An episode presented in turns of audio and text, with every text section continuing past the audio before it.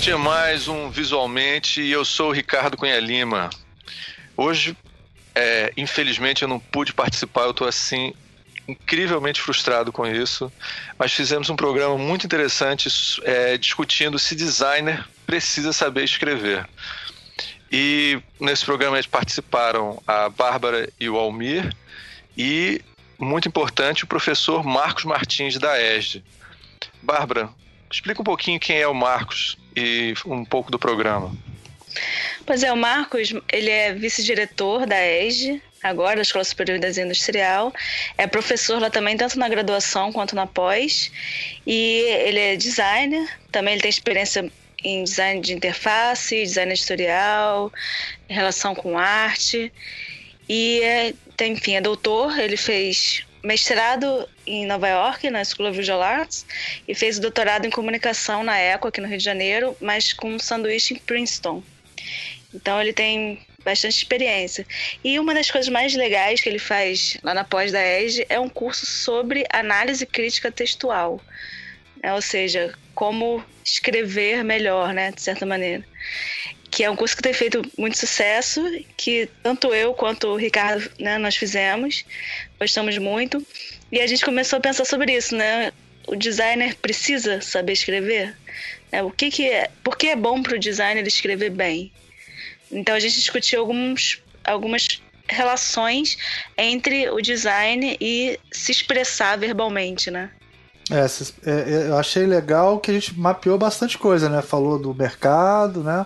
Falou do ensino do design, é, o, de que vai desde o TCC, que o cara tem dificuldades, passa pela pós, passa, é, passa pelo. Tá, ele está inserido no mercado precisando se expressar através da escrita, né? Foi um programa legal e além de tudo, né, o Marcos é muito articulado, assim, então ele, ele, ele tem um pensamento interessante sobre como a gente tratar a escrita nos ajuda a estruturar nosso pensamento e pode nos ajudar também na, na, na metodologia de projeto, né? Porque se a gente pudesse usar a escrita como uma ferramenta também, não exatamente de projeto, mas de, de estruturação do pensamento, né?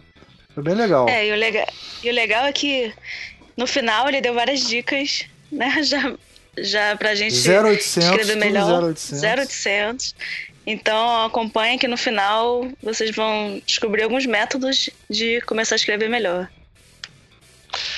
Gente, eu tô aqui, como eu falei, cara, queria ter muito participado. É, antes de tudo, gente, é importante a gente é, recomendar esse curso do Marcos. Eu fiz esse curso chamado A Escrita e é excelente, foi muito importante na é, tem, tá, tem uma repercussão direta no, na, no meu doutorado e na pós-graduação. É, a gente vai, a gente colocou um link para vocês poderem acompanhar o curso. É, eu realmente eu recomendo mesmo. Foi muito importante. É, o legal é que agora o curso, pela primeira vez, ele tá, vai ser online. Então, pessoas do, de qualquer lugar do Brasil, do mundo, podem participar.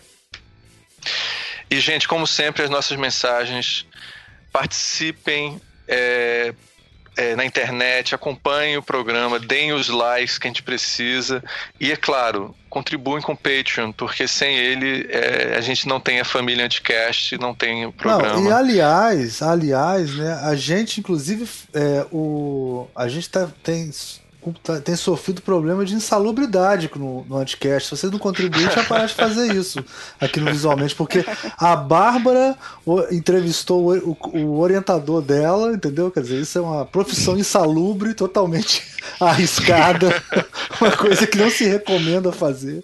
Eu entrevistei é, a gente... minha orientadora, né? Então, pelo amor de Deus, põe dinheiro nessa porra aí, senão não vai fazer mais isso, não. tá valendo muito sofrimento. É, muito, é. Eu preciso de adicionar insalubridade hoje, que eu não tô bem. Gente, é. olha o risco que a gente tá correndo. Oh, gente tá, é. é isso aí. Gente, curta o programa. Valeu, tchau.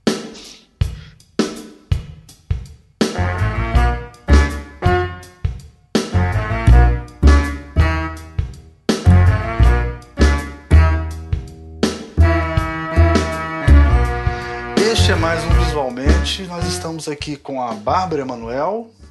Oi e com o professor Marcos Martins. Opa! E hoje nós vamos é, tratamos de uma questão muito importante que é se designer precisa saber escrever. E se precisa, por que, que a gente não aprende né, durante a faculdade? Sei lá. É. a gente vai falar disso. Bando de analfabeto. e a gente trouxe o professor Marcos Martins porque ele é, su é, tipo super referência lá na EJ, onde eu e a Bárbara a gente faz doutorado, né? E a gente. E, e ele, ele, dá um curso muito legal de, de. Como é que se chama? Qualificação textual, né, Marcos? é, é lá, lá na, na ESG custa, é, é, se chama análise crítica textual. Análise crítica ah. textual, é. E é um curso que pô, fez o maior sucesso entre os alunos. Eu não consegui fazer ainda, mas eu vou fazer em breve, né? Se tudo der certo com a agenda aí. Bárbara já fez, né, Bárbara? É, eu e o Ricardo Cunha Lima já fizemos já juntos. fizeram também e é super legal, assim. Todo mundo falou que mudou a vida.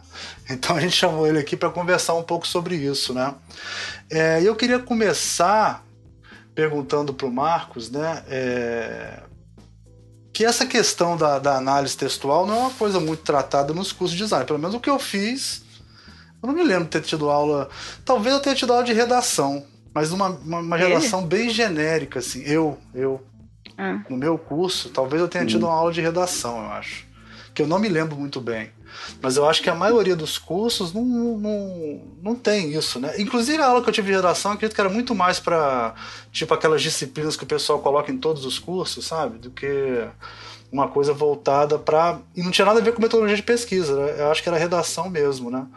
É... Uhum. E eu queria te perguntar, Marcos, você acha que isso reflete no, no tanto no nosso trabalho como designer, como também no, no projeto final, que é uma coisa que a gente já tem que saber um pouco, né? Quando vai terminar o curso, você tem que conseguir escrever minimamente um relatório, né? O que, que você acha? É, então, eu, eu também, é, no meu curso de design, só fiz redação como eletiva, porque eu estava na PUC e aí me interessou, e aí eu fiz isso fora do, da grade curricular da, do curso de design, né? Então, realmente, lá dentro mesmo não tinha nenhuma disciplina específica. E com relação a essa história do projeto final, é, eu acho que, em geral, a escrita é pensada só no último momento para os relatórios, não é? A escrita nunca é pensada como uma ferramenta para o pensamento, para a melhor articulação de ideias, para a conceituação. É, e é assim que eu vejo, né? é assim que eu vejo como a escrita pode ajudar. Quer dizer, não é você aprender ah, técnicas de redação e escrever simplesmente para fazer um relatório, né? no final de tudo eu vejo que os alunos, e mesmo a maioria dos professores, quer dizer, eu acho que é uma coisa da cultura em geral, encaram esse relatório como algo que vem a posteriori, não é, das etapas de formulação Sim. e desenvolvimento do projeto. O que eu acho que, que é interessante a gente pensar agora é de que modo a escrita pode ser uma ferramenta, inclusive você falou aí metodológica, não é? durante o próprio processo de desenvolvimento do projeto final. E Estruturando apenas... o pensamento, né? Estruturando o seu é. pensamento. Né? Não ficar apenas lá para esse final, não é assim como se fosse um apêndice, não é do projeto. É quase como se esse relatório não fizesse parte do projeto. E eu, eu acho que a, a escrita, quer dizer, a documentação passo a passo de cada etapa do projeto, documentação é, de forma, na forma da escrita, ela ajuda realmente é você se lembrar de quais foram as decisões de projeto que você fez no curso desse projeto final, de qualquer projeto, é, inclusive para desenvolver uma argumentação e defesa do próprio projeto. Né? Então, se você registrar passo a passo isso de modo é, mais articulado, você ganha uma ferramenta que eu acho poderosa para defesa e argumentação e para o próprio desenvolvimento do projeto. Eu acho a escrita durante um projeto final análoga ao protótipo. Não é? A gente prototipa desde o começo, é, enfim, a minha forma de orientar o projeto sempre foi essa. É, eu acho que o protótipo é a materialização das ideias, não é? em qualquer estágio é, do processo. E essa materialização é muito importante porque os alunos tendem, especialmente em trabalhos em grupo, embora o trabalho final normalmente seja individual, mas eu acho que se estende ao trabalho individual também, mas é, existe uma dificuldade de comunicação no sentido em que os alunos ficam muito tempo discutindo, até mesmo com os próprios orientadores, com pouquíssima visibilidade do projeto. Então eu acho que a prototipação ela cria essa visibilidade, não é? Então o professor e o aluno e entre os alunos é, você está discutindo não em cima de ideias que o aluno tem na cabeça dele, mas em cima de alguma coisa palpável, tangível, não é que você vê.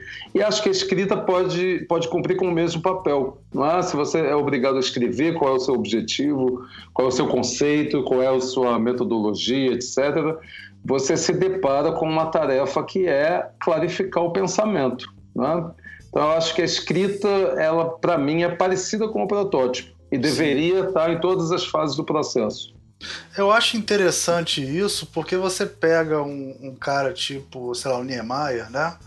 Você vai, eu fui na exposição do Niemeyer, tinha descrito todas as etapas do projeto dele. No final ele escrevia umas cartas lindíssimas assim, e inclusive o Lauro, né, que é professor junto com você lá, eu tive aulas com ele, ele falava que o Niemeyer declarava que se, se ele escreve, se ele não conseguisse escrever para defender o projeto, ele mudava o projeto, sabe? Tinha que ser um projeto uhum. E, e, isso é muito interessante, né? Porque realmente a escrita ela é linear, né? Ela, ela tem essa característica linear, uma ideia atrás da outra, ela estrutura automaticamente. E eu tenho impressão, porque eu, eu estudo história do design, né? E eu só consigo Sim. os protótipos. Eu só consigo, minha fonte primária é sempre, sempre protótipo, não artefato, né? Sempre artefato. Uhum. E é o que a gente tem, e para mim é até uma vantagem, porque como eu conheço produção gráfica, eu até saio na frente dos outros por causa disso, né? Porque você não tem registro uhum. do, dos projetos nem do meio de produção. Em arquitetura, cara, eles registram tudo. Você pega o plano de arquitetura, tem várias etapas, né? Interessante, né? Por que, que a gente abriu mão disso, né? Historicamente, assim, né? A gente não, não acompanhou isso. Eu acho... É, eu é, sinto. Você... É, desculpa, eu sinto em aula de, dando aula de projeto já em, em, dois lugares diferentes, que acontece muito dos alunos não conseguirem falar sobre o projeto de fazer perguntas, mas por que você fez isso? Por que você fazia, fez aquilo? Ou na hora mesmo de apresentar para um público, eles não sabem colocar como eles chegaram até ali. Eles sabem que eles tiveram, tomaram decisões, mas eles não estruturam isso de uma maneira que eles consigam comunicar isso para as outras pessoas. Então, de repente tem a ver isso deles não escreverem durante o processo, né? Então não uhum. conseguem falar depois. É, exatamente. O Almir falou aí do, do Niemeyer, né? E você tem uma tradição dentro do design de designers é, escritores, né? Desde Walter Gropius, é, passando por Charles Paul Rand e mesmo aqui o Aloysio Magalhães, é, você tem palestras do Aloysio, até defesas de, de, de, projetos dele, né, de criação de identidade corporativa, etc., que são textos incríveis, são muito articulados, não é? Então, é, é eu acho que tem já existe uma tradição aí e talvez as escolas é, de um tempo para cá ou sei lá talvez desde sempre é porque Brasil, também o, o Aloysio era advogado Walter Gopes era arquiteto. Você vê que ele, ele, ele já devia ter uma formação melhor na graduação na, né de eu acho que não sei se eu, eu, eu, eu não consigo explicar bem. Eu acho que eu acho eu tenho uma impressão que é a gente é, não consegue encarar o fazer junto com essa parte. Não consegue incluir, exatamente o que você falou. A gente não consegue incluir a parte escrita no fazer, entendeu? Acho que é uma coisa mais ou menos por aí, na, na ação do fazer, nos cursos, assim, em geral. Acho que é, é uma dificuldade do campo mesmo. Eu, eu não conheço, eu dou aula em várias faculdades, né? Assim, muitas, muitas, né? Já dei várias. É, eu não conheço uma grade que, que, que pense nisso dessa maneira que você falou de ajudar a estruturar o pensamento. Assim. Sempre é uma coisa voltada para você escrever o relatório no final, porque você tem que escrever um relatório e ele é um, sei lá, é um, é um TCC, é pela obrigação, entendeu? Parece que se não tivesse o TCC, eles nem, nem, nem fariam isso, nem colocariam disciplina, é estranho. Não, isso, em muitas escolas o relatório do TCC ele nem é levado muito em consideração. Eu lembro quando eu me formei na EGE, tinha alunos que escreveram cinco páginas falando realmente mais imagem do que qualquer outra coisa. E o que importava ali era o artefato. Até uma pessoa, uma menina quis fazer um trabalho teórico e foi uma briga na escola. A gente teve que lutar pra, por ela ter o direito de fazer um trabalho teórico sobre design. E tudo bem, né? Entende que precisa de um artefato numa escola de design, mas o relatório era tão segundo plano naquela época que mesmo quem não fazia estava tudo bem.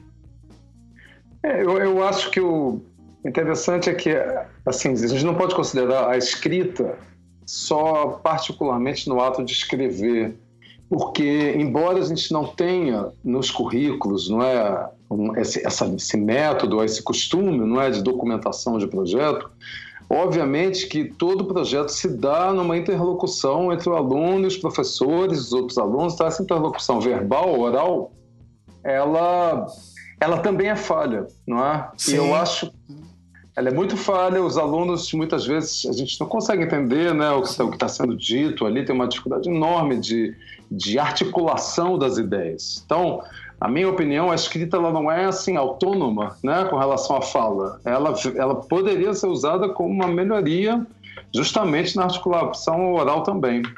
Né? É, e também numa questão de registro, né? Para projetos que você não vai estar tá ali para apresentar e contar para alguém, para posteridade, enfim. É, a escrita tem esse papel também, né? É a produção de conhecimento, né? Você está ali produzindo é. uma coisa. Né?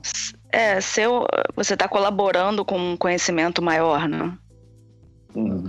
Eu já passei por uma situação de ser coordenador numa instituição que tinha os TCCs, né? E nessa instituição até que o relatório valia metade da nota, sabe? Metade da nota ah. relatório, metade da... E aí, cara, foi uma encrenca porque a bibliotecária não queria aceitar os TCCs. Porque ela fala, ah, isso vai ocupar muito espaço e não cabe na biblioteca e sei lá o quê. Olha que loucura isso, cara. O, a, a produção final dos alunos deveria ser a coisa mais importante, né? E, uhum. É a produção a, da escola. Da né? escola, né? Super difícil de conseguir. Consegui depois de muita briga. Tive que fazer. É, é essa visão é muito estranha. Agora, deixa eu perguntar uma coisa para vocês. A Bárbara fez graduação em comunicação. Marcos, se eu não me engano, o seu mestrado foi no, no, em comunicação ou não? Não, não, não. Meu mestrado foi em, foi em animação 3D. Eu ah. fiz ah, nos Estados Unidos. Nos Estados Unidos. O meu doutorado, é, o meu doutorado é que foi em comunicação. Ah, então foi isso, eu me confundi. O seu doutorado é em comunicação. Então vocês, vocês têm essa coisa assim, no mínimo, né? A gente tem que considerar que comunicação é uma área mega fronteiriça com design, né? E, uhum. e, vocês passaram pela experiência de, de, de, estudar em cursos que, de comunicação, né?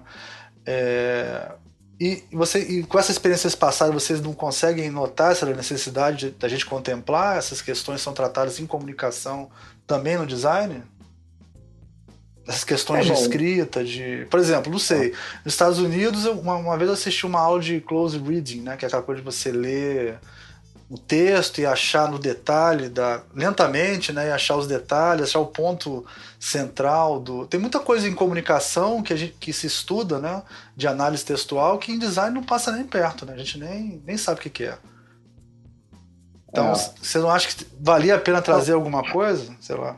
É, eu acho que eu acho que sim. É, eu posso falar mais é da nossa nosso projeto para a ESD nesse Sim. momento. Nova grade gente, curricular, né? Nova grade curricular. É onde a gente, isso, a gente tem um novo currículo que já foi aprovado e deve entrar em vigência no ano que vem. E uma das disciplinas, justamente, é uma disciplina de texto, de elaboração textual, né? que veio talvez um pouco inspirada nessa minha experiência lá na, na pós-graduação, né? de, de, detectar esse problema e tentar, enfim, inventar uma forma de, de abordar ele que seja mais direcionada para designers, né? para esse público. É, então a gente colocou sim, no último, agora nossa, o nosso currículo tem quatro anos e o quarto ano é dedicado a, a desenvolvimento do projeto final. E justamente a gente colocou essa disciplina de elaboração textual no último ano. Então, durante a elaboração do currículo, teve muito debate. Ah, não, uns diziam, não, a gente precisa criar uma base, né? A velha ideia do nivelamento que para mim é bem problemático, assim, por outros motivos, né? Mas é, nós achamos no final que o ideal seria essa disciplina acontecer justamente junto com o projeto. E estar tá completamente integrada ao projeto, justamente para ela não vir a posteriori e nem a priori, quer dizer, ela ter uma, um entrelaçamento com o fazer, não é, com o projetar, onde o aluno possa perceber o texto atuando como um, uma ajuda mesmo, né? na, na conceituação, enfim, na, na, elaboração do projeto. Eu acho que, além disso, você existem vários casos do designer como produtor de conteúdo. Né? Designers que saem para lançar livros e, e criam mesmo conteúdo é, junto com o projeto gráfico ou projeto de interação, etc. Eu vejo nisso é uma, uma possibilidade de mercado, inclusive, muito interessante, né? Onde você tem um designer que, ao mesmo tempo que ele está é, tratando dos processos, digamos, de comunicação, se for nada de comunicação, ele também está formatando ao mesmo tempo a forma e o conteúdo, sem, sem uma separação entre elas, né? Que a tradição é, você recebe o briefing, você recebe, enfim, o texto e você tem que se virar ali. Mas na minha experiência em escritório como designer, né, há um tempo atrás, eu me lembro de muitas ocasiões onde eu precisei ou, ou é, achei pertinente discutir com os clientes o próprio conteúdo, não é o próprio texto de um convite ou de um cartaz. Às vezes você pode ter uma ideia gráfica que inspire você a pensar uma reformulação da frase principal, por exemplo, né, de um cartaz. Então essa essa ideia da, da junção entre escrita e o fazer do design, eu acho que ela tem um, um alcance para além de uma grade curricular. Né? O aluno ganha alguma coisa que é também bastante uma, uma demanda contemporânea do mercado. É, acho que você pode estar muito envolvido também com a relação no, entre o design e o empreendedorismo, né? Que dificilmente hoje em dia o designer é alguém que só vai ficar criando layout, né? Ele ah. Se envolve mais em criar projetos em si, né? Não só um conteúdo, mas pensar projetos que também envolve comunicação. Uhum. É, eu acho eu, é interessante isso que você falou, Bárbara. É, e eu acho que também para gente que é professor, né, uma coisa que a gente tem visto assim, quer dizer, até esse podcast, as maneiras que a gente disponibiliza conteúdo, né, elas têm a gente tem que conseguir melhorar isso, né, a gente tem que conseguir é, sair dessa armadilha que tá o, o o âmbito acadêmico de você disponibilizar o seu conteúdo nos, nos, nos, lugares onde ninguém vai ver. É uma coisa que eu acho, eu estava até comentando isso outro dia. Você vai num congresso, aí você manda um texto que você considera bom, aí se passar, né, porque pode passar ou não passar, você paga para ir no congresso, e quando chega uhum. no congresso você coloca aquilo numa mídia que vai ser a menor mídia, assim, é, é o lugar onde menos gente vai ver aquilo que você produziu, né, porque vão ter as pessoas que estão lá, e esse, depois esse texto vai sair num, num, em algum lugar depois, né? Mas mesmo assim, você comparar isso com qualquer coisa, até com Facebook, entendeu? Ou qualquer outra mídia, ou qualquer outro meio de divulgação do conteúdo, é, é muito ineficaz, né? Se a gente não começar a trabalhar um pouco mais isso, né? É difícil, é difícil. É, é engraçado. Nunca tinha pensado nisso. Mas isso que você falou aí é, aponta para uma ideia, talvez, de alguma versão do texto, não é? Que seja que não seja dentro daquela rigidez da linguagem acadêmica, mas que possa atingir um, uma linguagem mais coloquial, uma linguagem mais próxima, não é, do, do público em geral, Sim. porque a formatação do texto acadêmica, ela própria, ela também engessa muito esse conteúdo, não é? A própria maneira que a gente precisa escrever, porque já se criou essa gramática acadêmica e, e é assim que é acaba que os textos eles não, não têm a mesma fluidez de leitura do que um, um texto na internet ou num blog, né? Então, talvez uma ideia que a gente pudesse estar, talvez, germinando aqui fosse justamente essa de, quem sabe, a gente não pega e não começa a fazer umas versões, não é? Do nosso texto acadêmico um pouco mais palatáveis, assim, para o público em geral. Até é, teve um caso de um americano que fez a tese de doutorado dele inteira em história em quadrinho. É. E foi aceita. É, foi feito, foi aceita. O, e, e eu acho também, Marcos, em relação a essa coisa da. Não vamos chamar democratização, eu vou chamar só de. É, divulgação mesmo, porque eu não considero que o meio acadêmico divulgue, entendeu? Eu acho assim. Uhum. Mas a divulgação do conteúdo produzido pelos professores, pelos pescadores de design e tal, é, essa, essa gramática, vamos chamar acadêmica, né? É, ela não é nem tão complexa assim. Um aluno deveria sair, não, não a forma de escrever, né? Mas, por exemplo, um aluno deveria sair da faculdade sabendo o que eu estou querendo dizer quando eu falo projeto gráfico, ou quando eu falo, entendeu? Termos que a gente usa, que nem um médico sabe que joelho é patela e rótula e não é joelho, entendeu? Assim, uhum. uma terminologia técnica mínima, né, de saber o que é tipografia e tal. E eu acho que se a gente disponibilizasse mais conteúdo em lugares mais acessíveis, eu acho que também essa gramática ia se tornar mais usual, entendeu? Eu sinto muito que os alunos têm essa dificuldade que a Bárbara falou, essa, essa dificuldade também vem muito de nomear as coisas, entendeu? também tem um aluno que, que sabe superficialmente, não teve ideia nenhuma e não pesquisou e não sabe explicar porque realmente não tem nada ali. Mas tem, aluno, tem casos que eu acho que o aluno não consegue é nomear as coisas mesmo, ele não chama pelo nome certo, ele não. Entendeu? É, ou não, não vê a importância disso, né? Tem muito aluno. Porque eu sou é. daquelas que grita com o aluno quando ele fala a logo, fiz a logo, eu, eu grito e falo, não é à toa, gente. É, vamos, vamos se acostumar, né? E é claro que para nossa área, porque tem essa questão, não é? Se a gente não fala logomarca, se a gente fala marca ou assinatura gráfica, o logotipo e o símbolo, é para com a nossa comunicação interna também, né? Para um entender o que o outro está falando. Mas é claro que se vem um cliente e fala logomarca, é porque no meio dele se fala logomarca para se referir a isso, que a gente chama de marca ou de assinatura gráfica. Então, também é claro que não é um nazismo de alguém de marketing vir para você falar logomarca, ele está errado. Não, você catequizar, ele, você não precisa é catequizar coisa. o cara, é, você não precisa ficar catequizando. Eles não estão errados. Para é. eles, marca quer dizer outra coisa muito mais ampla, né, que a gente não, não trata. Então, é para a gente, como designers, a gente se entender numa nomenclatura minimamente comum, né? É, mas, Almir, quando eu falei da gramática acadêmica, eu não estava. Olha como é engraçado, a gente fala uma coisa, tu com uma imagem na cabeça e você pegou uma outra. Né? É, Justamente é. é aí que, que acontece a, a, intervenção de um curso de, sobre escrita, né? Que, porque você, você entendeu logo, ah, a gramática acadêmica então quer dizer o seguinte, uma espécie, talvez você tenha imaginado uma espécie de glossário, onde as pessoas não sabem o que é, é projeto gráfico, logotipo e tal. Mas quando eu falei, o que eu tinha em mente era assim, texto, texto, texto, abre parênteses, Martins em caixa alta, vírgula 2016, ah, fecha parênteses. entendi, entendi. Ou então nota CF, Martins, não sei o que tá. Essa, essas, e isso é que eu estava chamando de uma formatação, talvez tenha falado gramática, mas é uma formatação do texto acadêmico que não é assim comum, entendeu? Para as pessoas que Sim. não estão dentro da academia. Sim. Então eu tinha vontade, talvez, dissolver essa, essa, esse protocolo né, que existe num texto mais simples, num texto mais acessível, né? Porque tem, existe isso, da gente na academia, sim, lê aquilo, não sente nada demais, mas muita gente não sabe nem o que, que é. Por que, que eu tenho entendi, entendi. a pessoa aqui em caixa alta feíssima no meio do texto? que é muito, muito feio, né? Aquele eu, eu ponho em versalete, eu não aguento, não. Eu, eu ponho small caps, eu não aguento, não. Eu coloco small é. caps. Se reclamarem é que eu mudo, mas eu coloco small caps. Aquilo berra muito, né? No, muito.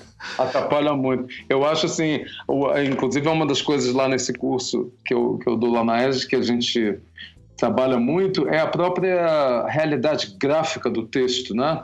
Então, esse, isso aí, por exemplo, quando entra tudo em caixa alta, em um parênteses, é uma trava no texto. É uma espécie de um, de um soluço, assim, né? Que no meio acadêmico a gente tende a, a, a ignorar e a fluir, mas que existe. Existem outros também, por exemplo, quando você enumera uma série de cidades, não é? Você, você vai dizer, fulano nem nessa cidade, naquela, aquela, aquela. Aí fica um parágrafo com uma numeração cheia de caixas altas e baixas, né? E também quando você enumera várias pessoas, e aquilo tem uma realidade gráfica no texto que afasta o leitor, no sentido que o leitor fala assim: ah, vai falar de 10 cidades. Então o leitor pensa, bom, 10 cidades, e aí pula para o próximo parágrafo. Sim, né? sim. Esse é só um exemplo de como que a própria maneira gráfica que você tem de apresentar o trabalho, o escrito, né, interfere na própria leitura, na própria fluidez da leitura.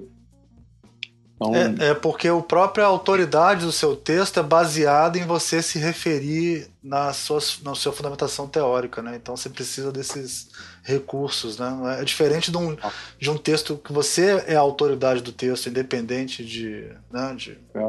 Seria um texto não, mais. Nada, é, nada contra o texto acadêmico, não. É sim, só porque, como você falou nessa história de que a gente podia ter um alcance maior dentro das mídias sociais, dentro da internet, né? Você estava falando do Congresso, que tem muito pouco, pouca visibilidade se você for comparar com o volume de, de usuários né, da gente. Então me passou pela cabeça isso, que no próprio interior do formato do Sim. texto a gente poderia mexer para tornar ele um. Não, você está é, certíssimo, é porque eu estou há tanto tempo nisso que eu nem, nem tava pensando mais nisso, mas está certíssimo. Deve ser muito estranho você do nada encarar aquele monte de caixas altas no meio do texto pois com é. datas, né? Tem, e, e, notas de rodapé também, que não tem, na maioria dos textos não tem nota de rodapé, né? Uhum, é... Quer falar uma coisa, ô, ô Bárbara? É, que eu tô pensando aqui que a BNT, né, que é o que a gente que rege, né, nossa formatação no Brasil, ela usa essas caixas altas, mas tem muitos muitas formatações acadêmicas no mundo, em outros países, que não usam, né, que o nome é a primeira caixa alta, o resto baixa, normalmente vem o ano. Então, assim, tem uma tem um espaço para isso evoluir mesmo sem a gente desistir de ter regras, né? Tá. Que ainda tem é. coisas para a BNT em si melhorar, né? É, a BNT é uma empresa privada, né? Inclusive, ela tem os interesses dela também nisso, né? De... Não, não, é, eu tava. Não, é, duvido que tenha muitos designers lá. É, participando das comissões, porque senão o pessoal não, vai mandar é. centralizar a legenda, não é possível que, que É, a gente discute, ah. a gente discute muito isso no pós-graduação, porque nós estamos numa escola de design, mas dentro de uma universidade. E as regras de formatação das dissertações e teses vêm da universidade. E mesmo tendo uma escola de design lá, os designers não participaram né, dessa é. formatação. Então, questões de legibilidade, né, de você ajudar o leitor a entrar naquela história, tudo isso que a gente aprende a fazer no design editorial, não está aplicado ali, porque não foram designers que fizeram, apesar de designers fazerem parte dessa comunidade universitária. Né? E será que o caminho não é esse? É, na USP, na USP é bem. Eu tenho, eu já vi tese na USP que tem o básico que tem que ter, né? Citação de texto e tudo isso, mas você não tem, não define mancha gráfica, não, de, não define tamanho de, de corpo, não define nada disso, entendeu? É, no, no, meu mestrado fazia parte da nota, digamos. É, tinha que fazer um livro com a sua dissertação, né, com o seu projeto. E fazia parte. Falou, já que vocês são designers, estão falando sobre design. Isso na Alemanha. Faz parte. Esse, é, então tive que fazer um livro mesmo, porque. Formatado como se fosse um é, livro. não existe um relatório, assim. Seu projeto tem que ser comunicado da maneira que você acha melhor e que você considera melhor para o seu conteúdo. E você, Marcos, lá nos Estados Unidos, como é que era a formatação? Cara, você, você não lembra? tinha. Não, eu lembro. No mestrado era, era assim, era realmente, era, eu poderia dizer que era pior do que aqui. Assim, no sentido que era muito. Não, não tinha mesmo uma. Não era um requisito muito sério, assim, muito é, cheio de regras, entende? Eu me lembro que eu, eu, fiz um filme né, de animação 3D, e o meu relatório ele tinha, sei lá, se ele tinha 20 páginas era bom, então nem me lembro mais, mas era uma coisa assim, realmente não valorizada, né? É, essa foi a minha experiência lá. não sei, deve ter mudado talvez, mas quando eu fiz na School of Visual Arts era assim. Não tinha, não tinha muito essa história de relatório, não. Pelo menos no curso que eu fiz, que era de Computer Art. Mas isso foi no, no início do da arte por computador, né? foi nos anos 90. Então tudo isso estava começando. Eu, eu estudei Photoshop 1, enfim. Nossa, então... sem leia. Photoshop sem leia. Eu já trabalhei é. em Photoshop sem leia também. Sem leia não, sem undo. Sem undo, né? Sem undo, né? É. É. é. é eram 99 layers. Tinha um limite de layer no começo, né? Eu me lembro disso. Gente, quem vai usar mais de 99 layers também? Ah, usa, às vezes usa. Não, mas enfim, Marcos, você não, você não tinha um foco no, no trabalho escrito, então aula de texto você não tinha nenhuma no mestrado? Tinha. Não, o pior é que tinha, tinha aliás, muito boa. Tinha, era dada pelo diretor, era excelente aula.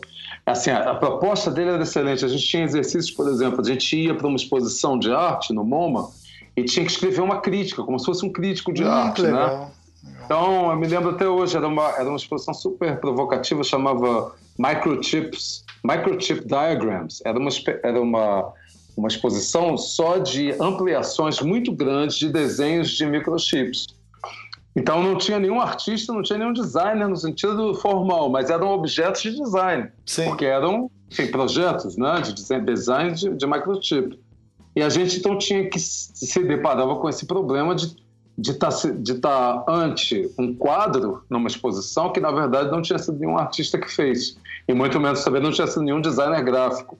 Então era uma tarefa, estou só dando como exemplo complicada, sofisticada, né, como exercício, mas os alunos, assim, eu me lembro na aula, o professor fazia as perguntas, era um silêncio assim, depois, anos mais tarde, eu me lembrei dessa aula, porque eu também comecei a fazer perguntas para os alunos e receber o mesmo silêncio em troca, né?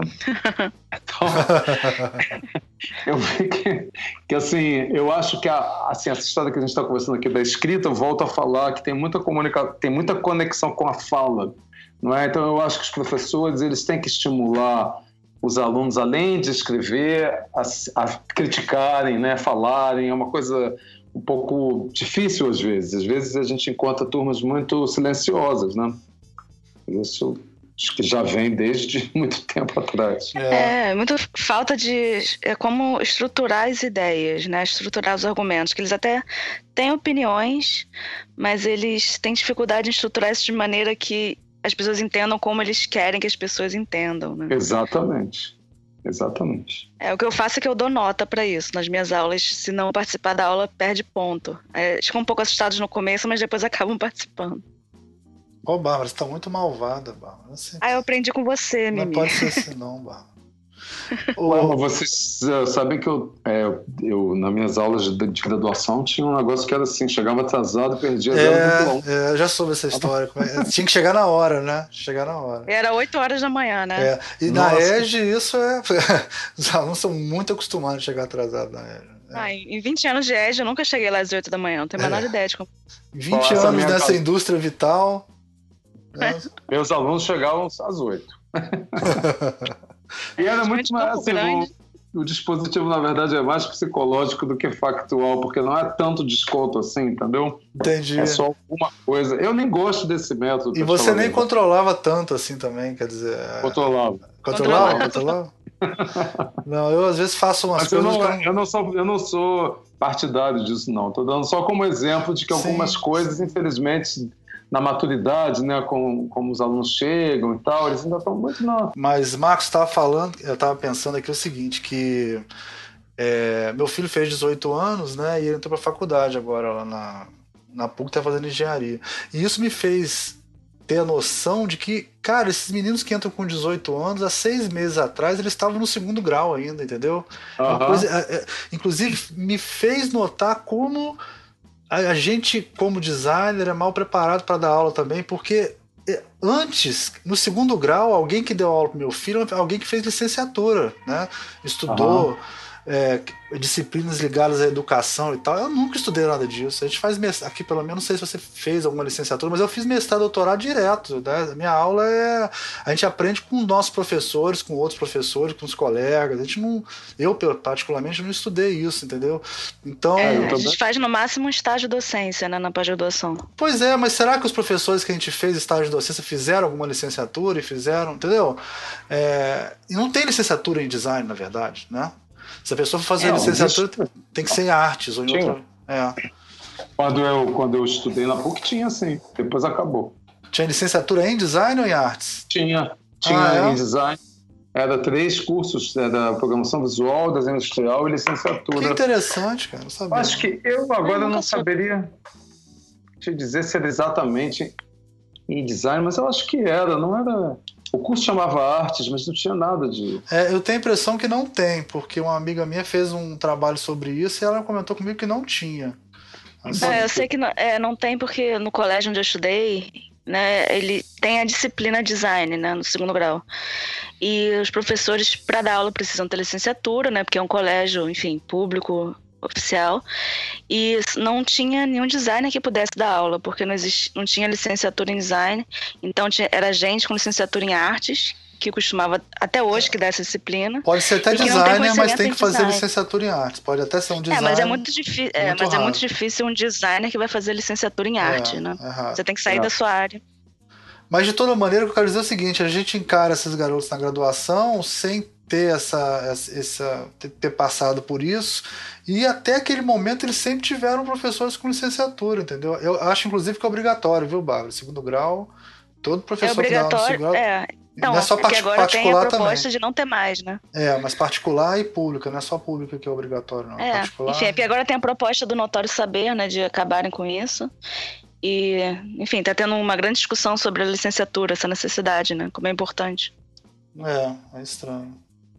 Não, Mas eu é... acho sinceramente que, é, o, no meu caso, o que eu aprendi para termos de, de, pedagogia e tudo, foi tudo desenvolvido durante mesmo os cursos, né? Comecei como professor substituto há muito tempo, então fui criando uma experiência. E, e transmito né, essa experiência para quem faz estágio lá comigo. Sim, então. mas, sim, sim. mas não, não foi calcado num, num estudo, foi calcado mesmo quebrando a cara lá e tentando desenvolver Aprendendo e pegando os bons exemplos também dos outros professores, né? Aprendendo com é. isso. Né? Mas isso não quer dizer que o notório saber seja algo tão trivial assim, porque é, sabe, você, você realmente vai. Assim, o que eu estou querendo dizer, que eu acho que a Bárbara talvez esteja intuindo aí, não adianta você saber. Saber não quer dizer que você sabe ensinar, né? Uhum. Então, você vai ganhar um notório saber, você é um expert naquilo, realmente não, não necessariamente quer dizer que você vai conseguir ensinar aquilo. Sim. É, aliás, vemos sempre muitos exemplos disso, né? Que claramente de pessoas que sabem muito sobre um assunto, mas não conseguem ensinar de jeito nenhum. E muitas vezes não conseguem nem passar, não escrever sobre o assunto, né? Que é até nosso tema aqui. Quanta. Quantas designers que, enfim, têm uma experiência enorme, mas que não, não escrevem, não produzem livros, não escrevem texto, nem fazem, enfim, pós-graduação, porque não interessa, mas poder, se escrevessem, poderiam passar esse conhecimento à frente, né? Uhum. É, eu queria tocar num outro aspecto aqui. Você vai, quer comentar mais alguma coisa, Marcos? Eu posso passar de Não, não, não. É que essa questão do escrever, né, que a Bárbara comentou aí no final, né, a gente acabou ficou viajando aqui um pouco, mas é, além dessa questão do projeto em si, na vida profissional, né, hoje em dia, é, até, até escrevi aqui de piada, né? No advento das novas tecnologias digitais que vieram para ficar, né? Que todo mundo já, uhum. já, já, faz 10 anos uhum. isso. Que elas vieram. Uhum. Quer dizer, tudo é escrito, você se comunica por Facebook, por WhatsApp, no celular é, é, é escrevendo, você manda e-mails para pro, os clientes, você manda e-mail para o diretor da empresa, né? Quer dizer, essa, se o cara sai da faculdade, fora a parte de pesquisa, fora a parte de projeto, uma pessoa que não sabe escrever, ela tem dificuldade no mercado de trabalho também, né? Até para se comunicar por e-mail, assim, eu vejo, eu dou aula é, em algumas instituições onde os alunos são de classes sociais mais baixas e tal assim, cara, eles me mandam e-mails que se eu sou um cliente, eu, eu não trabalho mais com cara, entendeu? Assim, é um, uhum. né? Então ainda tem esse aspecto, né? É, essa importância do cara saber escrever, né? Pra, no trabalho, né? O que, é, que vocês acham? E fora mal entendido, né? Porque se você não se comunica bem, quando você só se comunica escrevendo, se você não está com controle total desse texto, acaba gerando mal entendido, que com clientes pode acontecer muito, né? E é, acaba sendo dor de cabeça. É, você vê, é, eu na minha experiência de escritório, né, eu vi inúmeras vezes, justamente mal entendidos, aonde é, o designer, assim, digamos, o estagiário, mesmo o designer mais júnior, né, da, na empresa, não compreendia o que o cliente queria dizer, mas achava que tinha entendido. É, então, às vezes, às vezes passava uma semana fazendo um layout em cima daquela má compreensão que ele teve, e esse, esse layout era rejeitado por uma coisa óbvia. Então o cara falava assim, o cliente, olha, estava escrito aqui o que era para fazer. Aí, mas o cara tinha entendido uma coisa totalmente diferente. Então, não só eu acho que tem a dificuldade da escrita, não é? mas também da leitura. Então, muitas vezes assim é, os designers né, que, que vão aí nos ouvir tudo podem já como uma dica né, ter assim, cuidado redobrado na hora de, de entender, de achar que está entendendo um briefing, não é um e-mail e não ter nunca vergonha e nem, e nem medo de insistir com o cliente para o cliente também ser mais claro, porque é óbvio que a dificuldade de comunicação não é só dos designers, é, né, claro. dos clientes também. Uhum. Não, então, e hoje gente... em dia é, não está só no e-mail, né? Porque os clientes falam, pelo menos na minha experiência, meus clientes falam comigo pelo Facebook, pelo Messenger, pelo WhatsApp, né? Então ah. acabam sendo um pouco mais casuais e criando mais mal entendido ainda. É, e também essa pulverização de e-mails, que você tem informações vindo de tudo quanto é lugar, né? Alguém te manda um WhatsApp, alguém te manda um e-mail, alguém te manda uma mensagem no Facebook, uma mensagem qualquer outra via. É, muitas vezes é difícil você, você dá conta da, da unidade daquele projeto, digamos, né? porque ele está uhum. todo, as informações vêm todas é, esfaceladas né? por vários meios diferentes. Então, isso também é uma coisa para tomar cuidado e ter alguém na empresa aí que reúna esses conteúdos, né? que vem de diversas partes. É, e também é, eu acho interessante quando um, um jovem designer está entrando no mercado, que perguntam muito para os professores sobre portfólio, né? Como é que eles fazem portfólio. E eu vejo que a maioria deles não tá nem aí para o que eles estão escrevendo. Né? Mesmo sabendo que eles estão fazendo um site, não é uma pasta que, como antigamente, você fazia uma pasta e mostrava e ia contando uhum. o trabalho. Né? Hoje em dia, a distância, tem essa distância de tempo também. Você escreve hoje, alguém vai ver daqui a um mês. Então, é muito importante como você descreve esse trabalho eu vendo os portfólios do, dos alunos no Behance, né, o que tem próprio site, eu vejo que não é só, não tiveram assim dificuldade, eles não deram importância. Então, se eu não conheço aquele projeto, muitas vezes eu fico perdida, fico sem saber o que aconteceu e até uhum. perco coisas muito legais que eles tiveram no processo, mas não souberam contar, né? É, eu acho que dentro de uma empresa ou para você se colocar no mercado de trabalho é fundamental. Assim, aí, e também a concisão, porque quanto mais você escreve, é. também mais chance você tem de errar. Então, hoje, hoje é, ninguém lê, né? Se você escrever. Hoje ninguém também. lê, porque hoje em dia, né, assim, qualquer. Assim, a pessoa antes ela vê aquele tijolo cinza que é o parágrafo, depois é que ela vai ler, né? É, ou ver aquelas teses de 500 páginas, já se assustam também. Não, o e-mail, assim, isso nem é só no campo do design, mas é, um, é assim, eu acho que é uma epidemia. Como é que às vezes as pessoas escrevem realmente cartas enormes, né, no e-mail? Sim. E, na minha opinião, é um problema aí quase de, quase de etiqueta, né? Porque você mandar um e-mail para alguém que é uma coisa enorme, gigantesca, você está pedindo a pessoa para ela, ela fazer o trabalho de síntese para você, que você não conseguiu fazer. Então, você quando vai escrever o e-mail, você tem que pensar 300 vezes. Eu acho escrever um e-mail uma das tarefas mais difíceis hoje em dia. Um dos exercícios desse meu curso é justamente escreva um e-mail para uma pessoa importante em 500 caracteres. Então, é um, eu vejo que é um dos exercícios mais difíceis. Não é? Você tem que ter a concisão, você tem que medir muitas palavras, né? quando tem uma certa formalidade, quando você não conhece a pessoa.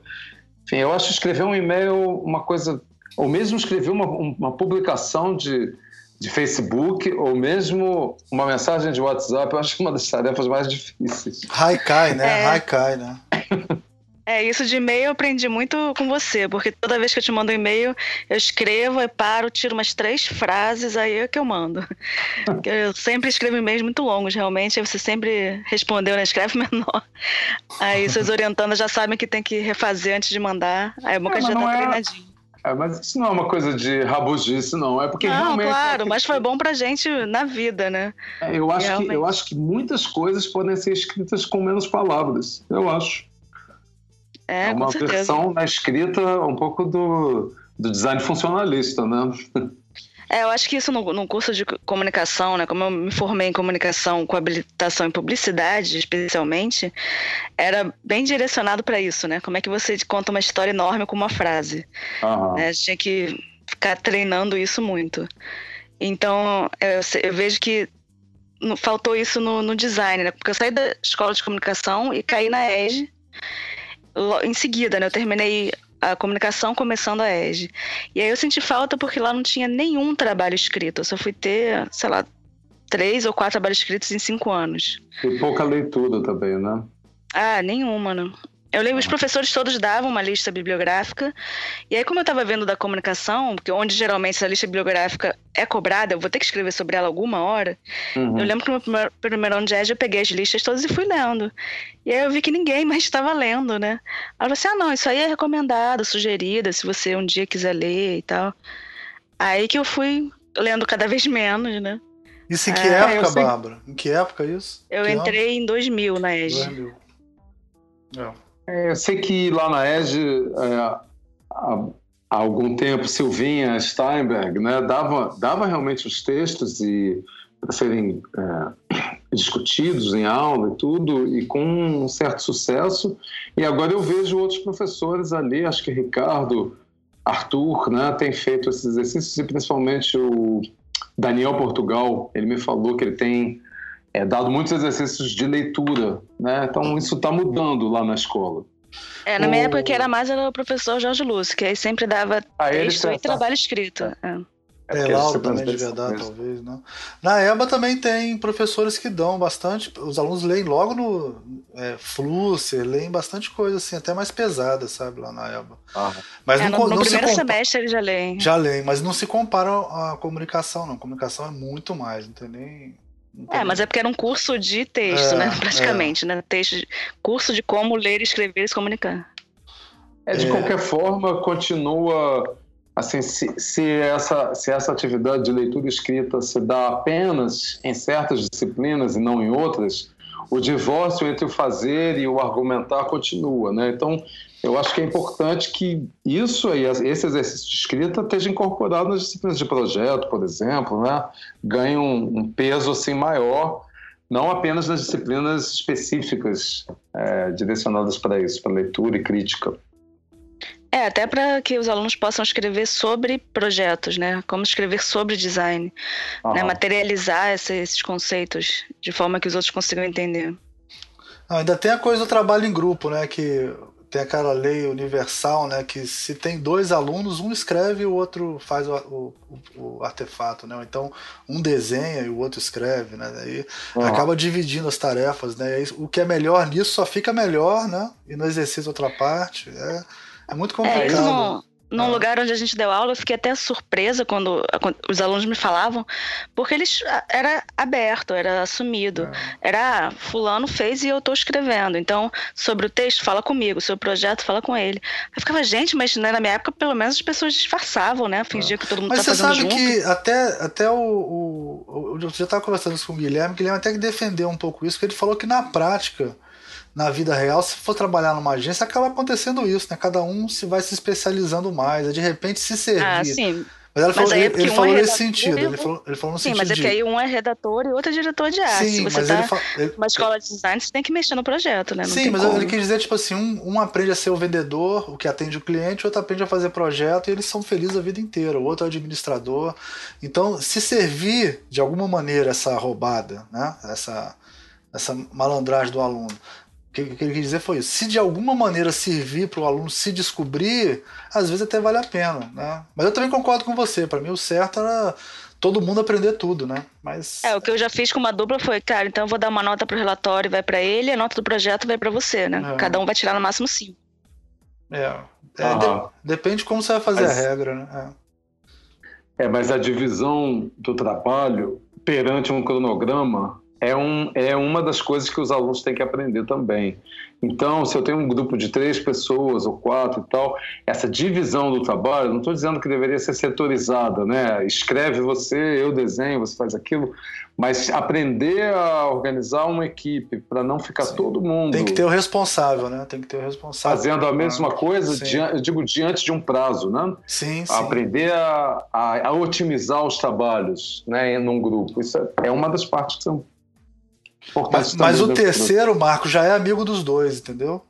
Um, um escreve, o outro desenha, e o terceiro é amigo dos dois. Esse é o. O terceiro já é o.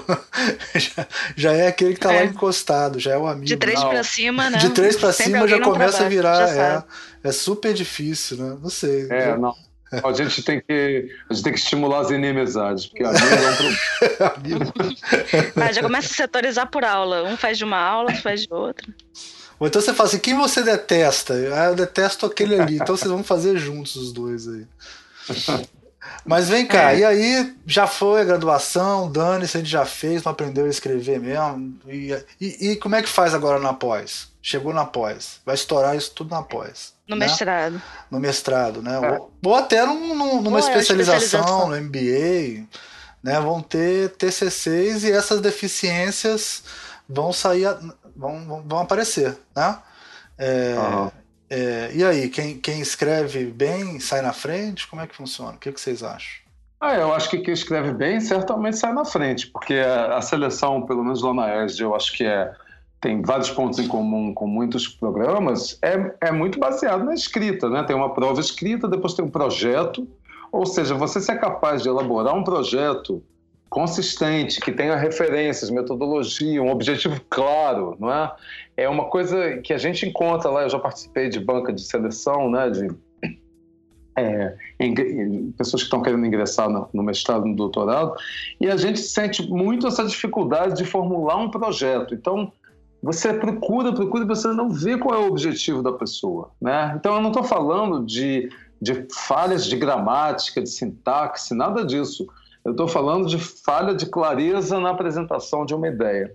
Então, certamente, quem tem isso, quer dizer, quem, parte, quem passa um tempo elaborando realmente aquele projeto, sabe, se autocriticando, pedindo para outras pessoas lerem, enfim, eu acho que é, é, se, o, se o projeto se apresenta de uma maneira mais clara, mais argumentativamente potente, ele certamente sai na frente independentemente do tema. Isso que acho que a gente que a sua pergunta é um pouco essa, né? Sim. Quer dizer, tem temas, tem pessoas que têm um projeto maravilhoso e tem um tema ótimo e você consegue identificar, mas você pode, digamos, se você está num, numa escolha entre um e outro, você fala assim, hum, mas esse aqui ele está muito longe de conseguir articular, né? Então é um balanço assim muito grande entre o assunto, o tema, a ideia, se for original, etc.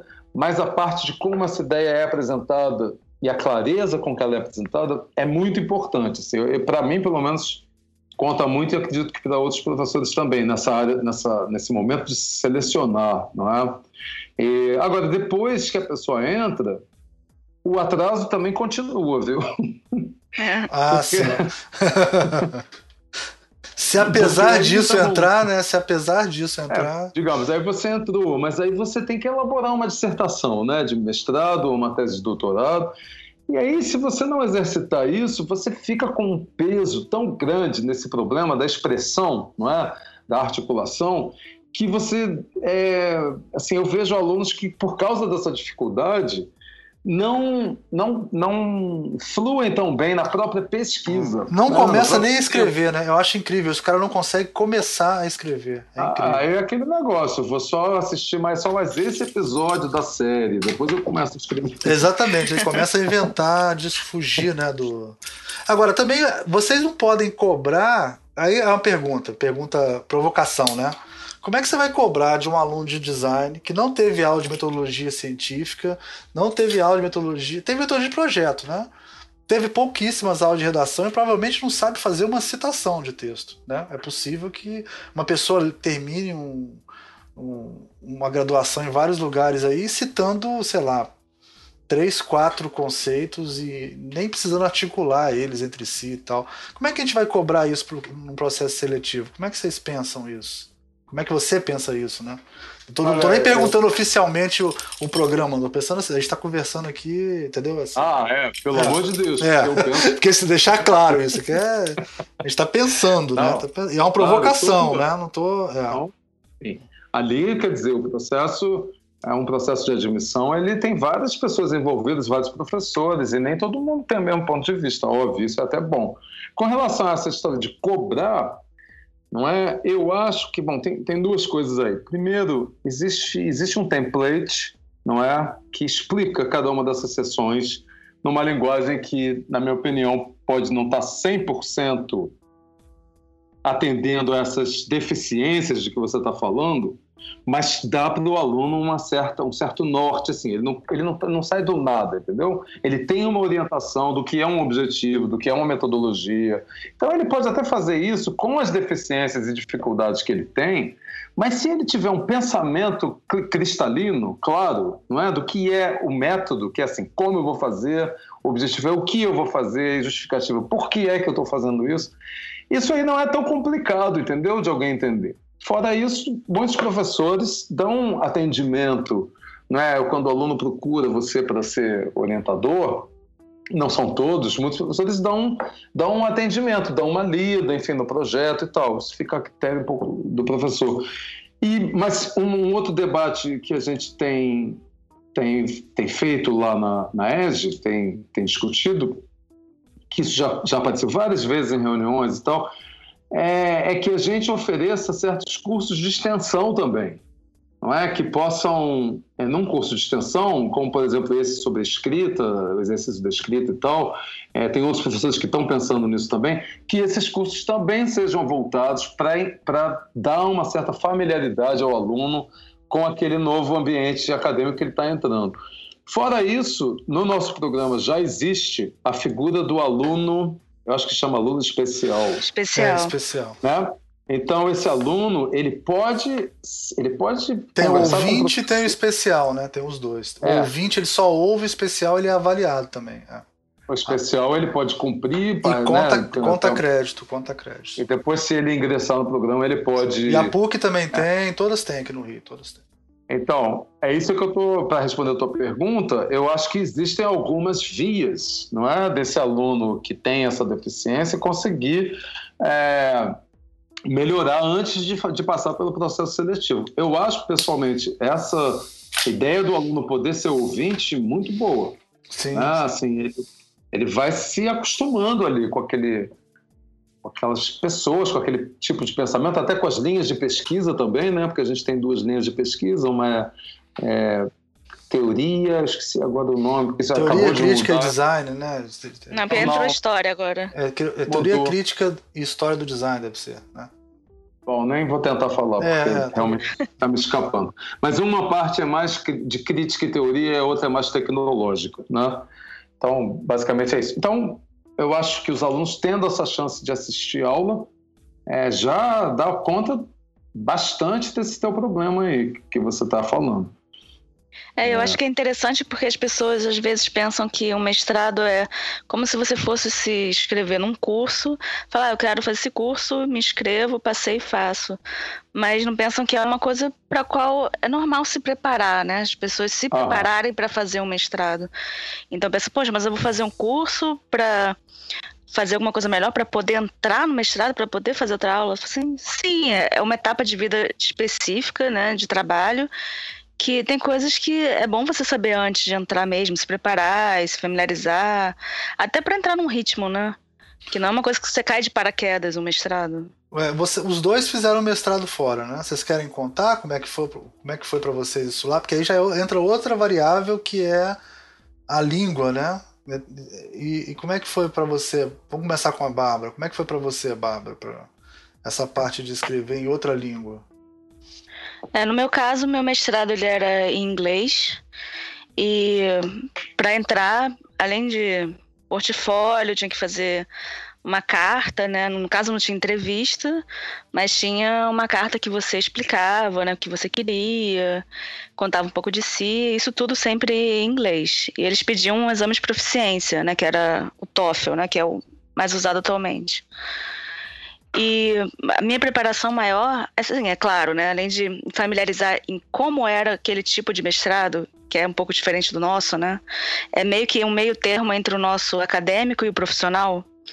Então eu fui pesquisar como é que eram as aulas, ver quem eram os professores, que tipo de coisas eles pesquisavam, né? Que isso é uma é muito eu acho estranho você entrar num mestrado com um professor para ser orientador e tem muita gente que não sabe nada que essa pessoa fez, né? É meio Mas você tinha a opção de fazer inglês, você podia fazer em alemão também. Os alemães, os alemães Não, são não, eram na época que eu fiz, eram dois mestrados diferentes. Porque na Europa tem um. Depois do Tratado de Bolonha, era antigamente era um bachelor, né? Que, enfim, era a nossa graduação bacharelado. Sim. Que aí demorava entre, digamos, uns entre quatro e cinco anos, dependendo do que você fazia.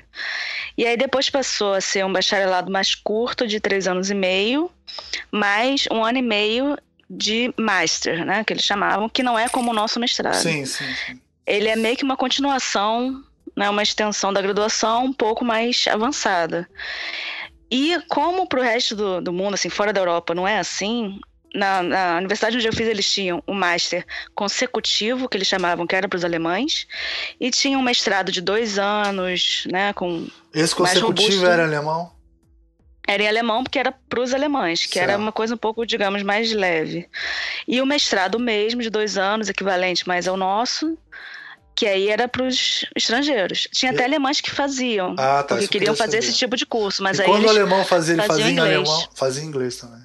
Fazia inglês e até pouco tempo atrás eles misturaram, porque os alemães começaram a querer muito mais fazer esse curso para fazer com gente do mundo todo, né? Para ter ficar mais tempo. E aí começou a misturar. Então, no meu, na minha época, teve até professor que disse: "Ah, não, eu quero dar aula em alemão, não quero dar aula em inglês não". E aí ou você aguentava, né? ou pedia para sair, não fazia mais a aula, né? Dependendo. Mas a, a regra era inglês. Então, sem esse problema do alemão, não tive não no mestrado teve... em si, não. É. Na vida tive, né? Porque tinha que morar lá. Mas não tive no mestrado. Minha dissertação foi escrita toda em inglês.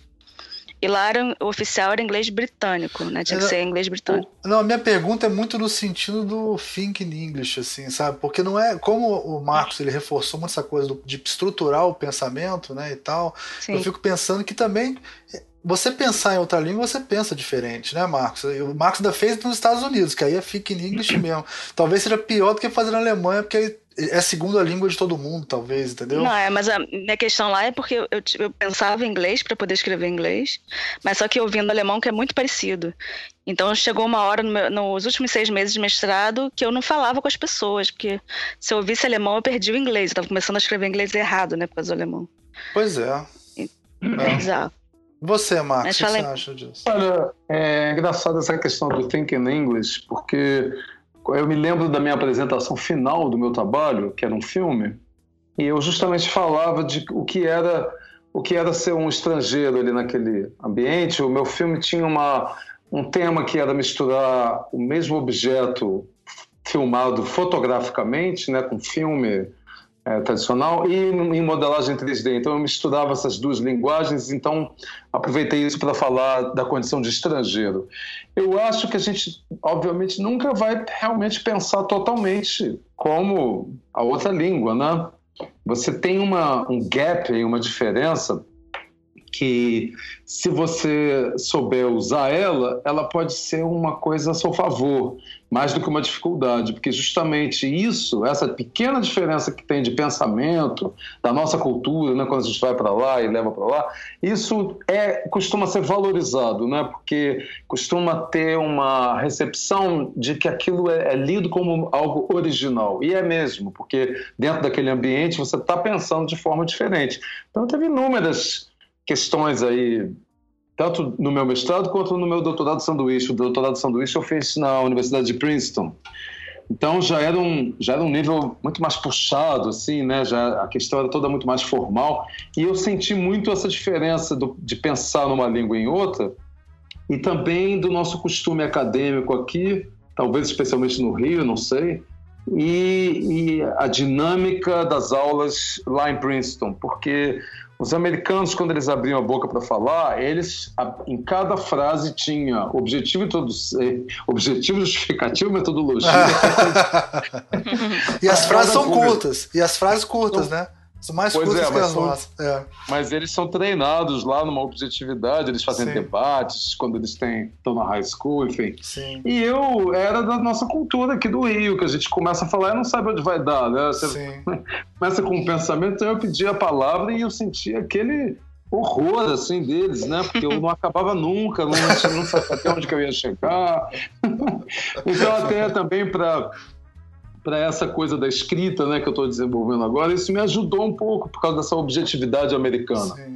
Mas eu nunca deixei de ter essa, esse atrito, pequeno atrito, assim, para mim, talvez seja pequeno, para eles talvez fosse grande, entre um pensamento e outro. E eu acho isso muito produtivo, não é? quando a gente consegue otimizar e usar isso a nosso favor. Porque, óbvio, se você ficar ali perdido, ah, não estou conseguindo e tal, você também acaba mesmo entrando numa, numa inaudibilidade, né? Assim. É, mas mas eu, eu tive que fazer para entrar lá uma entrevista por telefone em inglês. Nossa, pior coisa, por telefone é a pior coisa. Né? Ah, mega tenso. É. O cara é. falou naquela época o ET urbano era caríssimo, tive que ligar. E aquela atenção também teve um portfólio, também teve o TOEFL, né? Foi mais ou menos o mesmo processo. É, eu que acho que telefone é o pior. Telefone é o pior teste. Acho que todo TOEFL tinha que ser por telefone, porque ia ser muito mais difícil. O TOEFL já é um saco de fazer. o TOEFL é bizarro. Eu fiz entrevista por Skype para uma universidade da Finlândia. Que aí eu lembro que eu fiquei muito nervosa para falar por Skype, né? Ainda não. Enfim, porque que eu lembro que eu fiz tipo de toalha, sabe? Eu falei, você tem que fazer uma coisa muito estranha, assim, tá sem roupa fazer entrevista. Ai, que legal, mano. Pra ter algum relaxamento, sabe? Porque não tinha vídeo, né? Era só áudio. Aí eu falei, não, tem uma coisa diferente na vida, assim, nesse momento. Legal. É, mas... Foi ótimo. Você não podia esquecer de desligar a câmera, né? Senão. Não, porque na minha época meu notebook, a câmera não era inclusa nele. Eu teria que botar a câmera mesmo. Então, então eu botei tem... a câmera dentro da gaveta. Assim. Ótimo. Ou então você podia até não entrar lá, mas você arrumava um casamento com um finlandês, de repente. Tem isso também. Olha que pena, né? Arrumar logo é, um finlandês. Perdeu essa chance, pô, de arrumar um casamento. Aí na entrevista ele ficava: Você tem certeza que você quer sair do Rio de Janeiro pra cá? Aqui são seis meses sem luz do sol. Ele não entendia. Uhum. é, pois é. Acabou me convencendo a não ir pra lá. Não, eu perguntei isso para vocês porque eu tenho contato com gente que é bilíngue também. Meu filho estudou em, em escola americana, escola. Como é que chama? Americano escola... é. Não, a escola americana é um. É, Anglo-americano? É, não, não é a escola americana. A escola americana é a escola bilíngue, né? A escola que de manhã é de uma língua e de tarde é outra. Ah, tá. É, e aí. É, e aí ele é fluente, né? Ele entrou com 3 anos de idade, dos 3 aos 18 nisso, né? O cara fala inglês pra caramba, né? Mas ele não escreve em português normal. Assim, é engraçado, cara. Eu, eu acho que. Eu, eu acho que ele perde, atrapalhou um pouco o português dele. Mas é, mas não pelo não pelo não pelo, não pelo inglês em si, mas sim pelo thinking English, sabe? Porque também tudo é, que ele escreve é muito objetivo, é muito começo, meio e fim, frase curta e tal, que acho que isso é muito thinking English, o jeito de pensar deles mesmo, né? É até é interessante isso. E eu vejo isso com outras pessoas também que, que são bilíngues assim e tal que tem essa coisa, é. né? É interessante. Eu achei interessante isso que o Marcos falou de deles, a gente não pensar onde a gente vai terminar, o que a gente vai falar, que isso em alemão é impossível, né? Porque muitas vezes o verbo tem que ser a última coisa da frase. Uhum. Então, quando você começa uma frase, você já tem que saber como ela vai terminar. Né? E quando você está lendo a frase, você não sabe qual é o verbo que vai ter naquela frase, mas você já leu a frase toda e descobre qual é o verbo. Então a maneira de construir uma frase é totalmente diferente mesmo. Então a maneira de pensar e se expressar, eles sempre têm que planejar antes, né?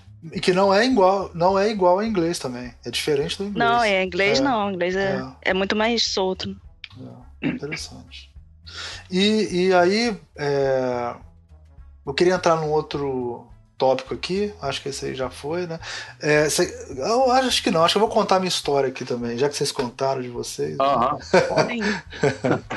é, cara, eu, é super engraçado, assim, é, eu, eu, eu fiz tudo, eu sou todo errado, eu fiz, sei lá, eu larguei a, o segundo grau um tempo para tocar, depois fiz supletivo, aí depois eu entrei pra faculdade, larguei a faculdade de filosofia, fiquei anos sem fazer faculdade, fazer mais velho e tal, mas eu sempre li 50 livros por ano, assim, desde os 14 anos de idade. Dos 14 aos 25 eu lia 50 livros por ano sempre. Aí depois foi diminuindo, assim.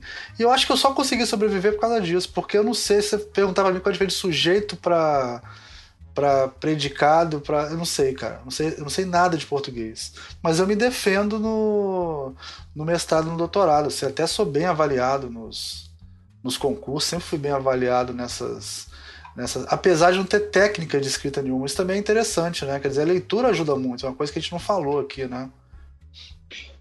É. Ajuda, mas a, eu, eu não, não acho que exista assim uma técnica, entendeu? É, é, a gente pode falar sobre isso melhor daqui a pouco, mas é, eu acho que é muito mais importante é você saber ler o que você acha que escreveu certo. do que você saber uma técnica. O mais difícil é você poder olhar para o seu próprio texto e, e, detectar no texto as falhas, entendeu?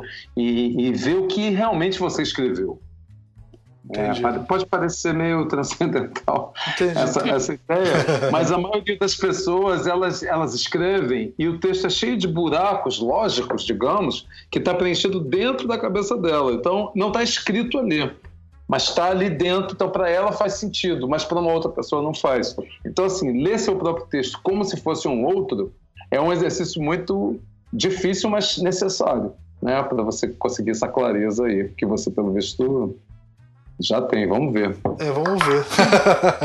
vamos ver. Agora, agora eu vou querer ver. Não, mas você lia muito livro, mas você escrevia alguma coisa também? Eu sempre fui Escrevia muito bom, eu sempre fui, eu sempre fui muito bom em redação, assim, mas nunca pensei que eu fosse trabalhar com nada relacionado à escrita na minha vida, assim, entendeu? Nunca.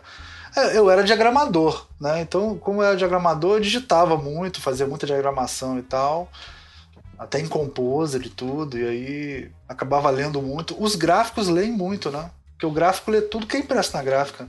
ou, tudo, uhum. ou, quase, ou quase tudo, né? Então, gráfico sempre não é à toa que os gráficos são os, foi o primeiro sindicato, foi dos gráficos, a primeira greve foi dos gráficos, né? eles são uns, uns operários que, que leem muito, né? Interessante Mas, isso. É. Quando você foi entrar na faculdade de design, depois sua segunda faculdade, você sentiu alguma dificuldade por conta do texto? Ou na Nada, faculdade realmente nunca senti, nem, nem, na filosofia eu sentia. Quando eu fiz filosofia também não sentia. sentia Sim, mas aí você veio da escola, né? Mas quando você veio de um tempo sem, ter esse hábito é. de escrever e entrou na faculdade. Mas eu também acho que eu escrever foi uma coisa que me ajudou muito profissionalmente a vida inteira. Por isso que eu fiz aquela pergunta antes, assim. Eu até achei que vocês fossem achar mais, assim, porque é, até hoje eu sinto que é, a minha comunicação por e-mails e, e antes até de outra, porque antes era tudo telefone, até 94, há 20 anos atrás, tudo era telefone e você encontrava com o cara, né? Nem telefone era tão assim tão simples assim, porque o telefone era uma. não era móvel, né? Ele era um telefone fixo. Então o cara não estava lá, você marcava reunião. Então tudo era muito logos, patos e etos. Você estava lá, você falava com o cara, né? Era muito assim, né? É, de, com o advento das novas tecnologias digitais que vieram para ficar, a gente passou a se comunicar muito mais por e-mail, muito mais por outras coisas, né? E aí essa, essa coisa de escrever sempre me ajudou muito profissionalmente. Eu sempre, inclusive, eu acho que inclusive no convencimento do cliente de algumas coisas assim, eu acho que às vezes é melhor o e-mail do que o, a ligação, sabe? Ou, uhum. ou, ou você falar e tal. Às vezes o e-mail tem até uma força, não sei. Sempre achei muito bom, sempre achei que funcionava muito bem, assim. É, é porque e-mail pode ser lido várias vezes, né? Conversa só uma vez. É. E também eu era muito cabeludo, o cara de roqueiro, né? O e-mail facilitava, o cara não via Sua minha cara. não ajudava. Né? o cara olhar, pô, deve ser... tem cara de sério. Não, e antigamente era super engraçado, porque eu mandava os e-mails, 96 eu tinha 26 anos, né? 26? Hum. Não, 36, calma, 36. Não, 26. Não, 26, 96, 26, eu tinha 26 anos. Então, de 96 a 2006, eu, eu tava direto na gráfica ainda, né? E aí eu mandava e-mails e tal, e, e pô, mega cabeludo, né? Mega roqueiro e tal. E, e sempre mandando e-mail para aqueles departamentos de marketing, de banco, dessas coisas assim, todo seu amigo, senhorita, sei lá o quê, né? Quando, ah. eu, quando eu ia, na, no, no, os caras me conheciam pessoalmente, falavam, você é o senhor Almir ou você é o filho do senhor Almir? Sabe como é que é? Um negócio assim. Né? chegava, né? chegava em calça de couro também, né, Almir? Hã? chegava com calça de couro. Não, calça de couro até que não, mas era bem cabeludo, pô. Aí os caras também não acreditavam que era eu. Engraçado. Então, a, até isso me ajudou muito, entendeu? Nessa, nessa coisa de eu não precisar. Era, era meio que meu persona, sabe? O que eu escrevia, o que eu comunicava com as pessoas, assim. É interessante. Agora, no, chegou no, lá, mestrado? No mestrado, a minha mulher fez mestrado doutorado, mas ela nunca me ajudou muito a escrever, não. Quem me ajudou foi essa coisa que o Marcos falou. De um dia cheguei. A primeira pessoa que eu falei foi com o Rafael Cardoso, aí ele me indicou fazer com o Guilherme. Aí fui falar com o Guilherme, cheguei lá com o um projeto, ele me deu umas dicas, eu melhorei e tal, mas eu me lembro de ter aprendido alguma coisa na graduação com alguns professores, porque eu tinha curiosidade, teve uma disciplina disso e tal. E eu escrevo, mas eu nunca sofri. Engraçado, eu nunca. Eu, eu, eu pode ser que o Marcos você veja meus textos, acha que eu escrevo mal, viu, Marcos? Mas eu não sofro para escrever, entendeu? Eu não, eu, eu não sofro para escrever, nunca sofri para escrever. Porque eu também acho que Já. tem isso, eu, eu, sinto que as pessoas sofrem para escrever, entendeu? Eu não sei se é um tipo de. de. de timidez, de medo, né? medo, de escrever, entendeu? É uma, então, o máximo que você pode fazer quando escreve alguma coisa é escrever errado, sei lá, né? E depois você corrige. Eu não sei. É um processo que... iterativo, né? Você vai melhorando o texto. Mas será que é o peso da escrita? Porque parece que escreveu vai ficar lá para sempre? Não sei. Não sei se é isso. Não, eu acho que eu acho que para mim, assim, na minha experiência com dando essa aula aqui com aluno, é o, na verdade, é uma, primeiro uma inibição muito grande, né? uma vergonha que a pessoa tem, que a escrita, quando você se coloca ali, tem um lado que é muito, uma certa transparência com relação à sua personalidade. Muito né? pessoal, que, né? Uma coisa pessoal. É, né? e muita gente tem um problema que, assim, quando, quando se vê vê suas próprias ideias escritas, acham que elas não se comparam com o que elas acham que elas têm dentro da cabeça delas. Sim. Então elas têm uma ideia que é, assim, a ideia é muito mais complexa, e é mesmo, do que o que, o que vai para o papel, né? Assim, num certo sentido. Embora eu não acredite que tenha a ideia antes e a escrita depois. Eu acho que a escrita, ela funda a ideia, ela serve para você ver qual Sim. é a sua ideia de verdade. Então, esse confronto de você achar que você está pensando uma coisa muito complexa e que a tradução dela na escrita empobreceu, eu acho que isso inibe muito. Então, assim, o que eu tento fazer é justamente tirar essa, essa divisão entre conteúdo e forma, né? Entre o pensamento e o que vai para o papel. É assim, olha, o que foi para o papel é o que vale, é aquilo que está é, articulando o seu pensamento. Então, o texto tem um caráter operativo, né? ele faz coisa com os, coisas com os leitores. E, e, muitas vezes a pessoa se, é, tem essa sensação de perda, que você não está colocando exatamente o que você queria dizer. Então, eu acho que isso, por isso que as pessoas sofrem. Né? E aí cria essa frustração, né? A pessoa tá, fica frustrada, né? É. é. Quando a pessoa começa a, a escrever mais e a desenvolver essa autocrítica, não é? Assim, de uma maneira menos emocional, né? Ou seja, tratar mais friamente o texto, dizer, olha, escrevi isso aqui, agora eu vou ler o que eu escrevi, Sim. vou analisar como se fosse outra pessoa. Ela começa gradativamente a perder essa vergonha e também perder esse apego excessivo, né? A sua própria ideia. Se, se soltar mais na escrita para encontrar qual é a ideia. A gente acha que tem as ideias claras, mas não tem, ela só é clara para a gente, né? Quando você dá para outra pessoa ali, o que você está querendo dizer com isso? Então, essa redução, assim, entre aspas, que as pessoas sentem, eu acho que tem a ver um pouco com essa, esse sofrimento. Mas que bom que você não sofre. Não, eu não sofro. Não. Fica uma porcaria, fica uma merda, mas eu não sou. Fica nada. mas uma coisa interessante, mas que você falando, pensando no seu curso, uma experiência que a gente tem, enfim, que eu, os alunos que fizeram, é justamente as pessoas que começam com esse, esse medo e de não conseguir mostrar as ideias é, durante um curso, durante um exercício de escrita, ver é, uma evolução no sentido de ter um texto, você não sabe se ele está problemático, quando você lê, você vê que as pessoas não estão entendendo, mas você também vê como melhorar, né? Quando você começa a ver que mudando algumas coisas, alguns modos de escrever, você vai vendo como fica muito melhor com pequenas mudanças ou com grandes mudanças. Isso encoraja a gente a ir melhorando, ir escrevendo mais, vai perdendo medo. É quando a gente vê que tem como melhorar, né? Não é uma coisa você nasceu é. com dom ou você não nasceu com dom, né? Todo mundo pode aprender a escrever bem. É porque é, eu, então acho que isso eu acho, medo. Isso é legal que você está falando, porque um texto ele é sempre ele é sempre uma reescrita. É? É, ele está sempre ligado com outros textos que existem, mas ele é uma reescrita do seu próprio texto. Então, quando você entende que o texto não vai sair lindo da primeira vez, que você vai precisar fazer umas cinco vezes aquilo ali, entendeu? Você, por um lado, pode ficar meio achando que tem uma perda de tempo nisso, mas por outro não. Você entende a dimensão quase fabril da escrita, no sentido que você, é, você vira um operário da escrita, entendeu? Ficar ali trabalhando. É um trabalho o lado o lado mais braçal dele, não é de que você escreve, reescreve, escreve, reescreve, escreve, reescreve, acaba é, tirando um pouco essa angústia, não é? Porque vira um é. trabalho mesmo. Você sente que você está exercendo ali um trabalho que não vai sair de primeira perfeito. Vai ter umas três versões aí até ele ficar bom. Né? Você está satisfeito. Porque acho que um grande problema é esse. As pessoas acham que a primeira coisa que está escrita não se sim, mexe mais. Sim, sim. Né? Isso, isso aí. Eu também acho isso. E talvez também um pouquinho de culpa de classe média, de burguês, porque quem não sabe escrever é pobre também. Pode ser uma coisa meio assim. É um, a, a coisa que quando uma pessoa escreve uma coisa. Até achei bom isso no, na política do PT no final, que eles tentaram tirar um pouco disso, né? É, eu, recentemente eu, eu fui. Eu corrigi. É, é, eu fui corretor de, de, dessas avaliações, né? E aí uma das, uhum. uma das coisas que eles falam é que você não pode corrigir português do aluno. E se for um erro só, sei lá, ele escreve bom sucesso com C cedilha, dá um exemplo aqui, né? E, e aí, mas isso foi um erro, e esse erro não se repetiu no resto do texto, você não pode penalizar o aluno por isso, porque isso foi um erro que não é, não é um, ele sabe o certo, ele tem um conhecimento, mas ele errou uma vez, acontece, né? É, mas só que para uma pessoa, tipo assim, você recebe um e-mail com um erro de português grosseiro desses, de trocar C cedilha por dois S, ou sei lá. Um ansioso com C, né? Hã? Ansioso. Ansioso com C. ansioso com C não possível. Tem? Ansioso com C é foda. Muito. É mesmo?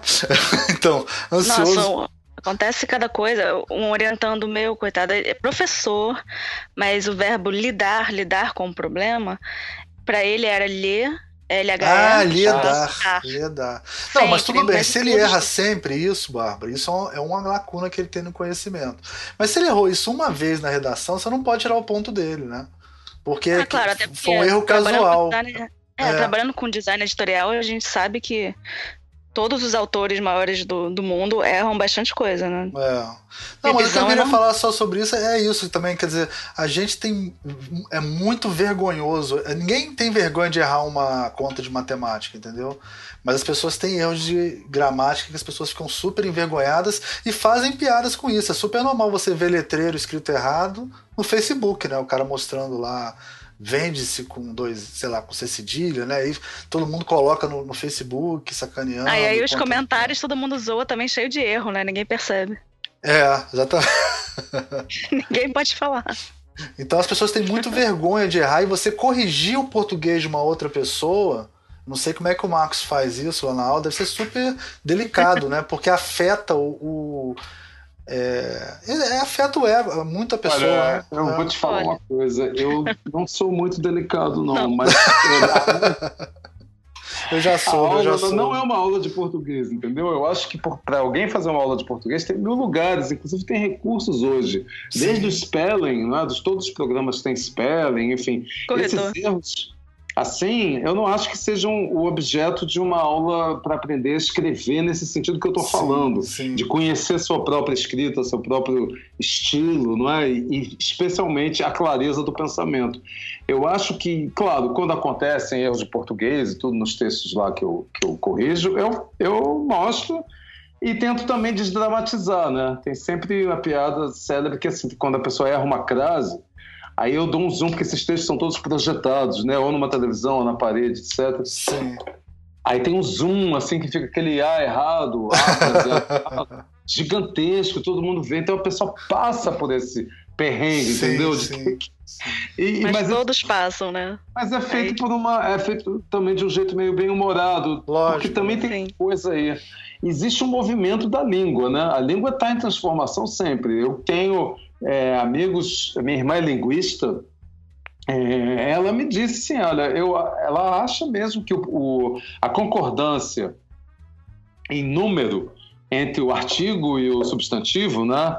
Assim, os sapatos, sabe? Isso vai acabar. Com essas mãos e com essas mãos e o gelou. Tudo isso é uma coisa que, que assim, o, o the no inglês, né? Que é um, um artigo só tanto para o plural quanto para o singular, é algo que os linguistas dizem que vai acontecer no português também. Então, essa dimensão que a língua vai mudando, é importante a gente não esquecer delas, não ficar também, sabe, num um total conservadorismo. Assim, Português terrível. arcaico, acho, né? É. Acho que você pegou muito bem quando você falou dessa questão da classe, né? Eu acho isso aí fantástico que você tenha dito, porque muito existe essa vergonha. Eu acho que assim todo mundo erra, como a Bárbara falou. Eu erro, eu escrevo coisa errada. Se as pessoas forem ver nessa nossa gravação aqui, forem transcrever, vai aparecer uma porção de erros de não, português. Não, falando é pior ainda. Não, não, falando é. é então, é, eu acho que assim, esse perder esse medo diante do erro, assim, e também essa questão mais, é, como é que se diz? É, aristocrática, né? Que você, você acha Sim. que se você escreve de uma forma muito rebuscada e com português muito perfeito e tal, você não se mistura com a massa. Sim, Eu sim. acho Bárbara, Bárbara não me conhece, ela não faz nada disso. Eu acho que a gente tem não. que se misturar com a massa. Isso não quer dizer que vai escrever mal, né? Porque eu acho que, inclusive, nem existe um padrão. Existe um padrão, claro, da língua portuguesa, óbvio, padrão norma culta, não estou falando disso. Mas não existe um padrão assim para clareza das ideias, para expressão clara das ideias. Isso cada pessoa descobre qual é, qual é a melhor maneira que ela tem de se expressar. Então acaba que isso dá numa, numa coisa que talvez se possa chamar de estilo, né? E, onde cada um descobre quais são os seus pontos fracos e fortes e vai se encaminhando para uma escrita mais, mais nítida. Eu acho que é mais assim, mais por aí. Legal, legal. Acho que a gente está com uma hora e vinte aqui, acho que a gente já pode ir partindo para falar um pouco do seu curso aqui, né? E vamos dar uma partidinha para o final aqui.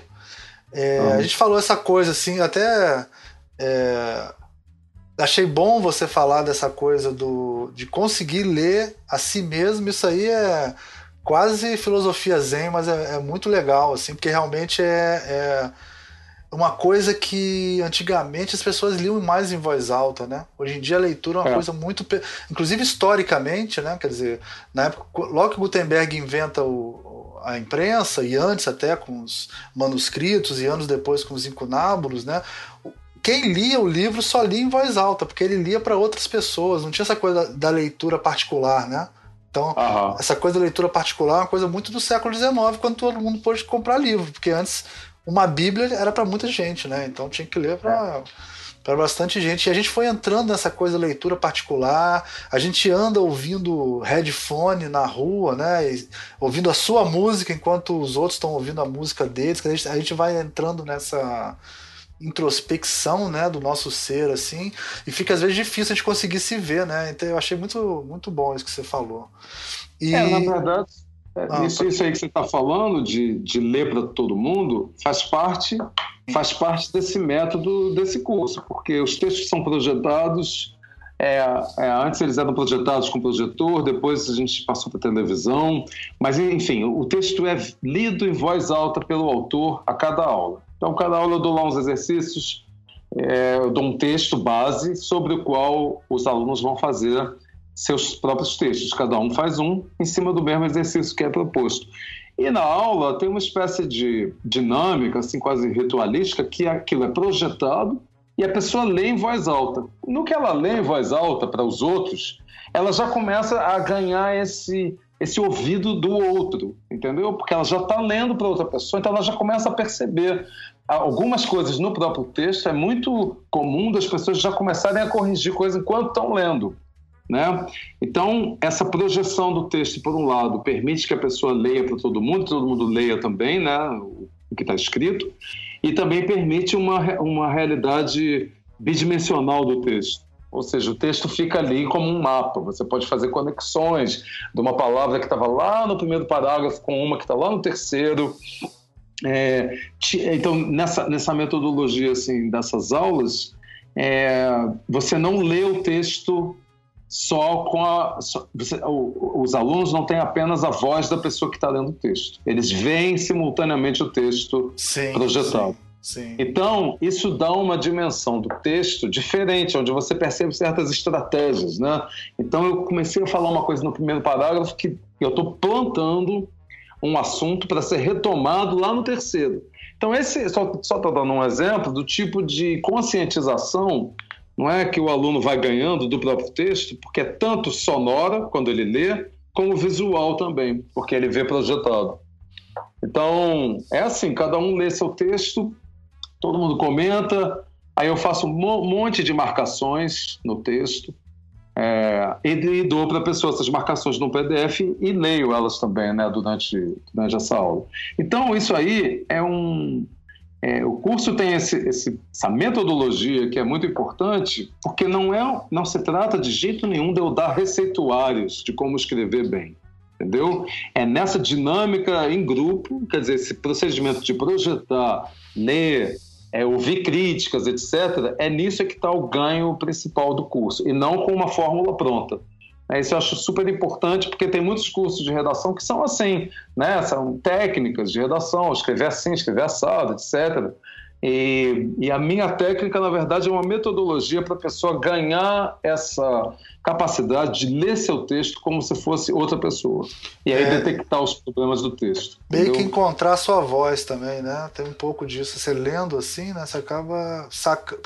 Não, você ir de encontro à sua voz, né? nem encontrar a sua voz, que isso é outra coisa, mas ir de encontro ao, ao que você escreve, né? Verdadeiramente. Exatamente. Né? É um exercício de autocrítica, né? De você, você vira a pessoa que está se criticando, porque é, isso aí pode parecer, por um lado, sei lá, ligeiramente controlador, mas na verdade, pela minha experiência, isso é liberador, porque a pessoa ganha essa dimensão do trabalho da escrita. É? Quer dizer, nada, nada é espontâneo, né?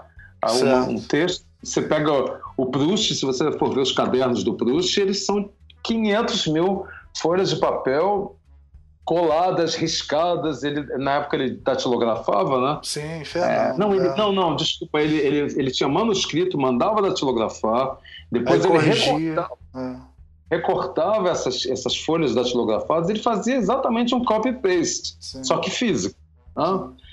Então, assim, os, os maiores escritores, eles têm isso. É um trabalho mesmo onde você fica ali, sabe? Fazendo, refazendo. E, no final das contas, não é chato. É uma coisa que se converte em, num prazer, porque você vai vendo seu texto se aperfeiçoando, né? E, e cada vez mais se introjetando é, essas novas habilidades de autoconhecimento. Então, começa, enquanto você mesmo está escrevendo, você já vai percebendo, ah, não, isso aqui é aquele erro que eu sempre faço então eu já não vou fazer, entendeu? Quem sabe eu posso colocar essa ideia de uma maneira diferente, mexendo com os termos, né? O que vem antes, o que vem depois. Então, a, por exemplo, a hierarquia é, das ideias é fundamental. Então, uma coisa que está na primeira frase do texto tem um peso muito diferente de uma frase que está no meio de um parágrafo. Certo. Então, às vezes, muitas vezes a ideia principal está no meio do parágrafo e a primeira frase é uma frase fraca, sabe, sem, sem muito pensamento. Certo. Então, muito comum assim, não, vamos pegar, tentar experimentar, pegar essa frase que está aqui no meio, botar lá em cima e ver como é que as outras ideias se desenrolam. É, então, essa é a dinâmica. Né? E, em literatura tem muito isso, né? Se o cara, das três primeiras páginas, o cara não te pegar, ele não te pega mais, né? Eles têm essa, esse macete, é. né? Tem que pegar logo nas primeiras páginas, né? A história, é. né? Uma coisa interessante que eu acho no curso é também fugir de certos exercícios clássicos que a gente está acostumado de redação, né? Que, enfim, fazer um resumo de um texto, fazer uma resenha, para exercícios que são um pouco diferentes do que a gente está acostumado, né? Então, pegar um texto do Proust e contar de uma maneira super casual, certo. ou escrever é, entre títulos para um, um texto que não tem, que fazem a gente olhar para o texto e pensar o texto de uma maneira diferente. E aí nisso sair um pouco das amarras que a gente já traz da vida toda de como seria o escrever, né?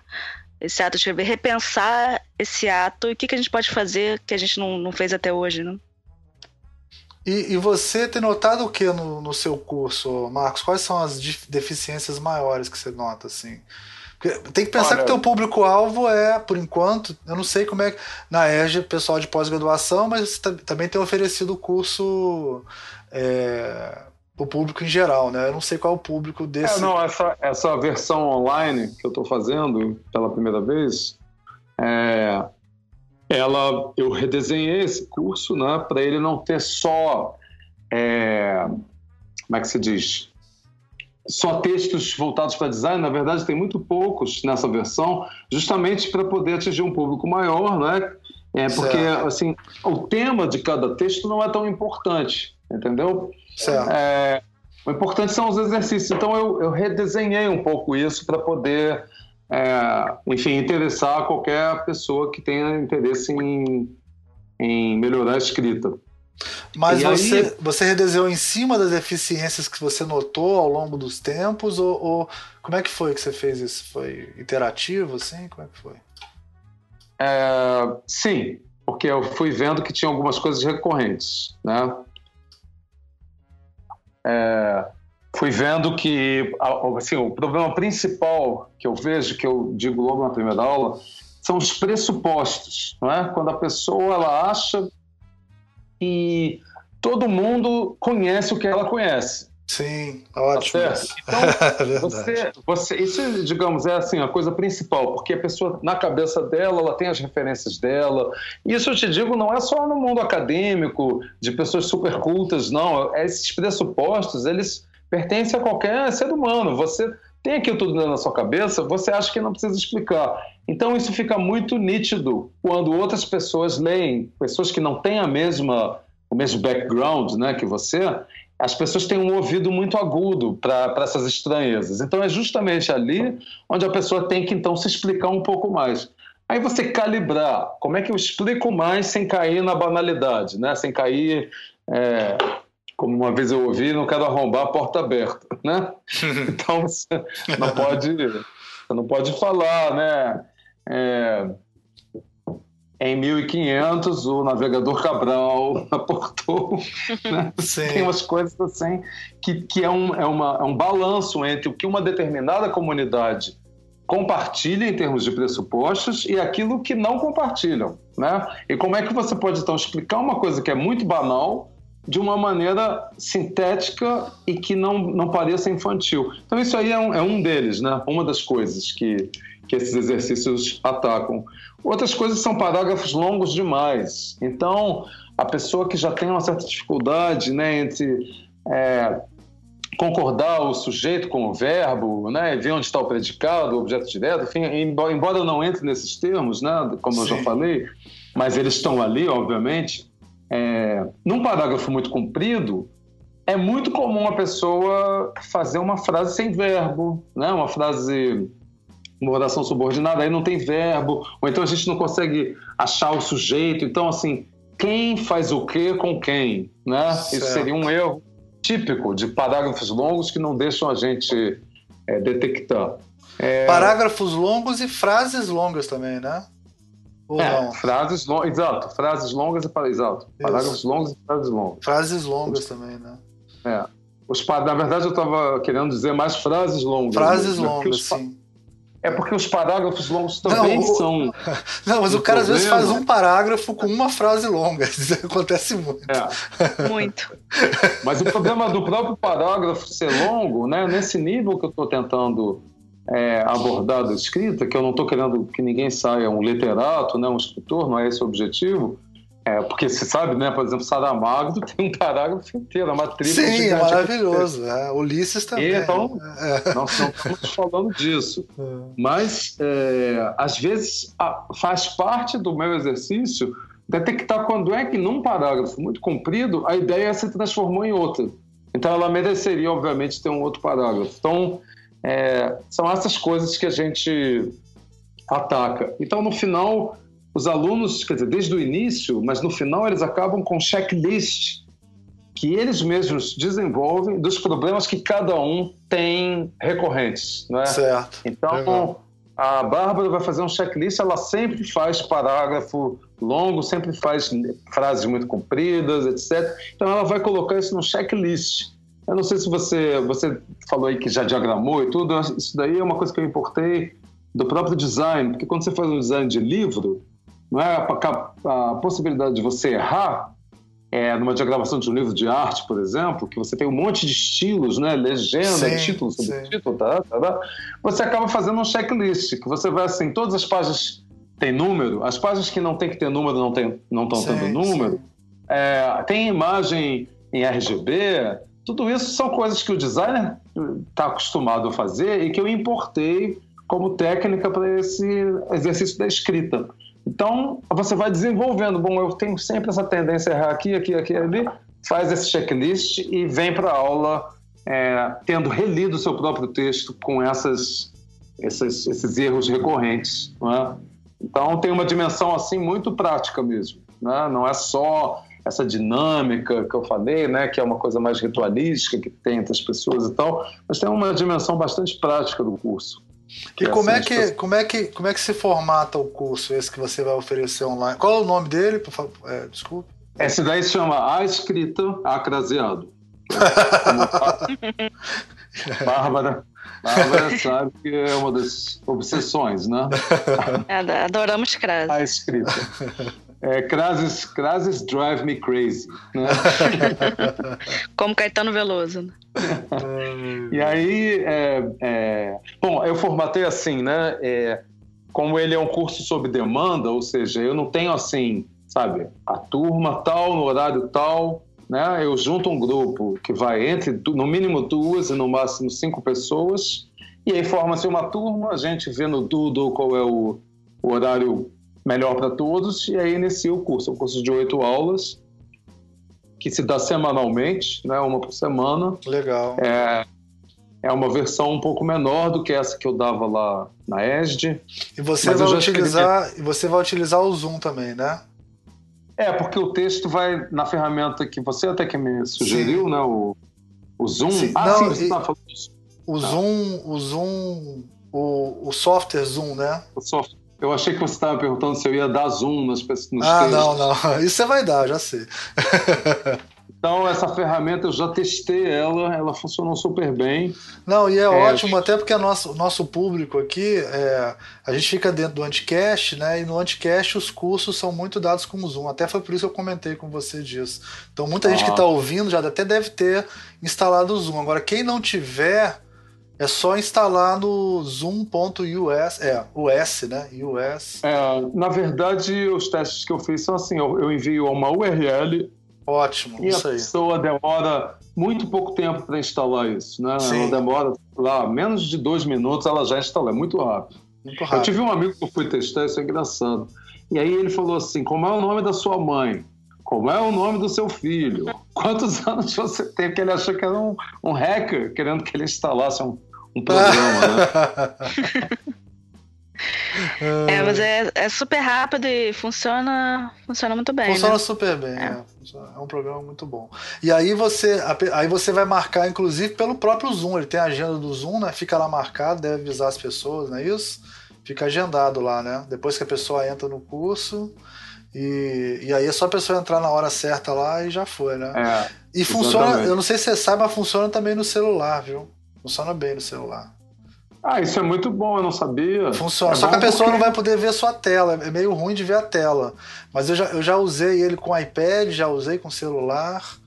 Dependendo de, de como for. Quer dizer, dá pra ver a tela, mas ela fica pequenininha, né? Ela fica menor. É, mas aí eu acho que, assim, nesse quesito aí, eu acho que é importante. Tá é importante a pessoa ver, né? É que assim, essa história de projetar e poder ver o texto é bem E deixa eu te perguntar uma coisa, essa coisa de ter pessoas de várias áreas, né, de várias, imagina você dar aula com gente, tá com mestrado, está no doutorado, sei lá o quê, são vários níveis diferentes e eles têm, é, eles entram com procurando coisas diferentes, eu imagino às vezes também, né, no curso, né, são níveis de pessoas de de, uhum. de graduação diferente, procurando coisas diferentes, né, e tal. É...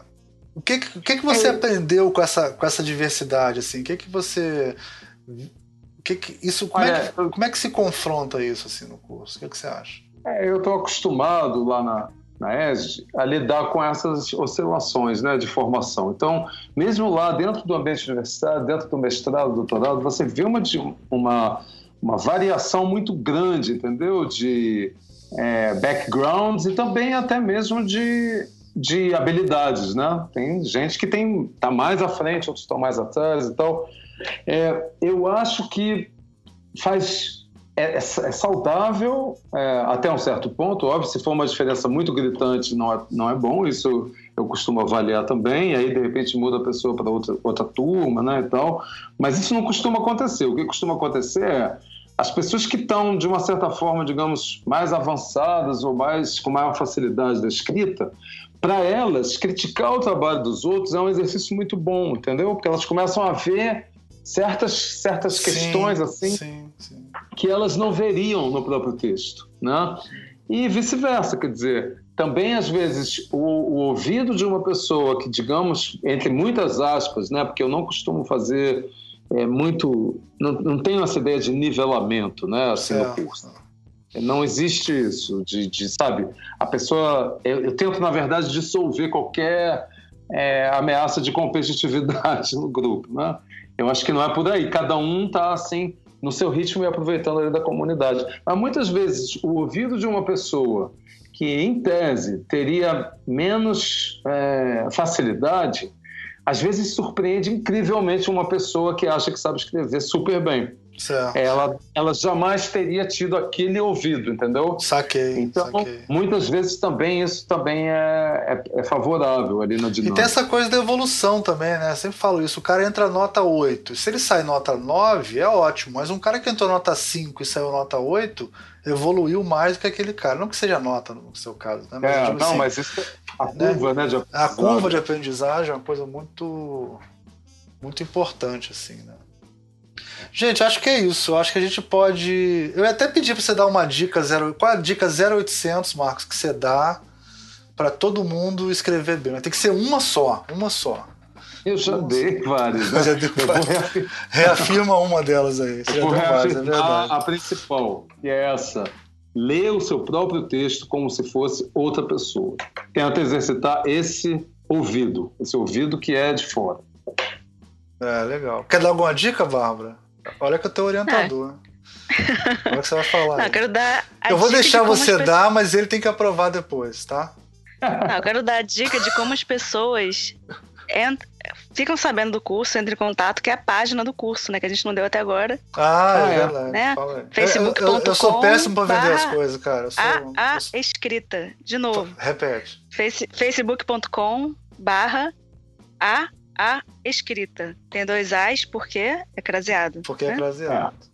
É por isso. Eu postei esse endereço, não sei se. É, a gente vai botar o link na, na postagem, na do, postagem. do episódio, né?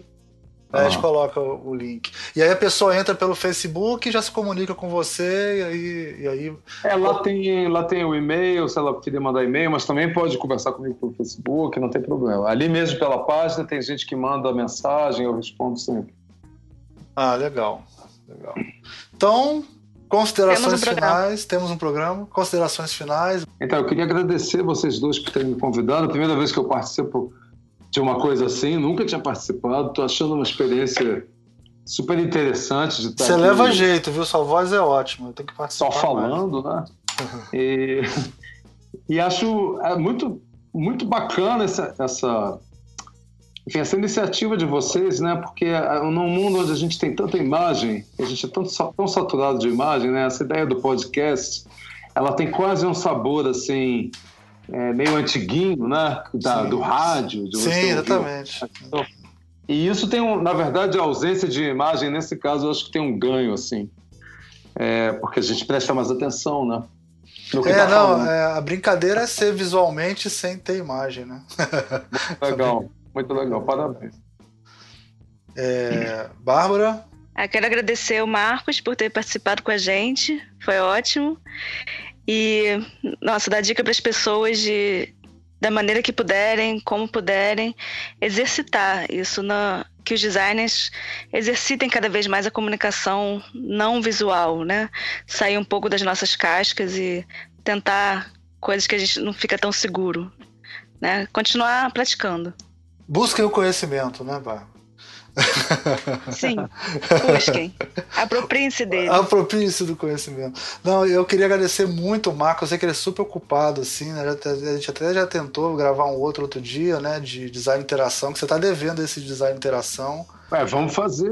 Eu vamos. acho que só, o, só, só os alunos do Marco já vai dar uma audiência gra grande nisso aí, porque ele é um professor muito querido em todos os lugares que ele dá aula, assim e tal vai ser muito bom e foi muito boa a participação dele assim.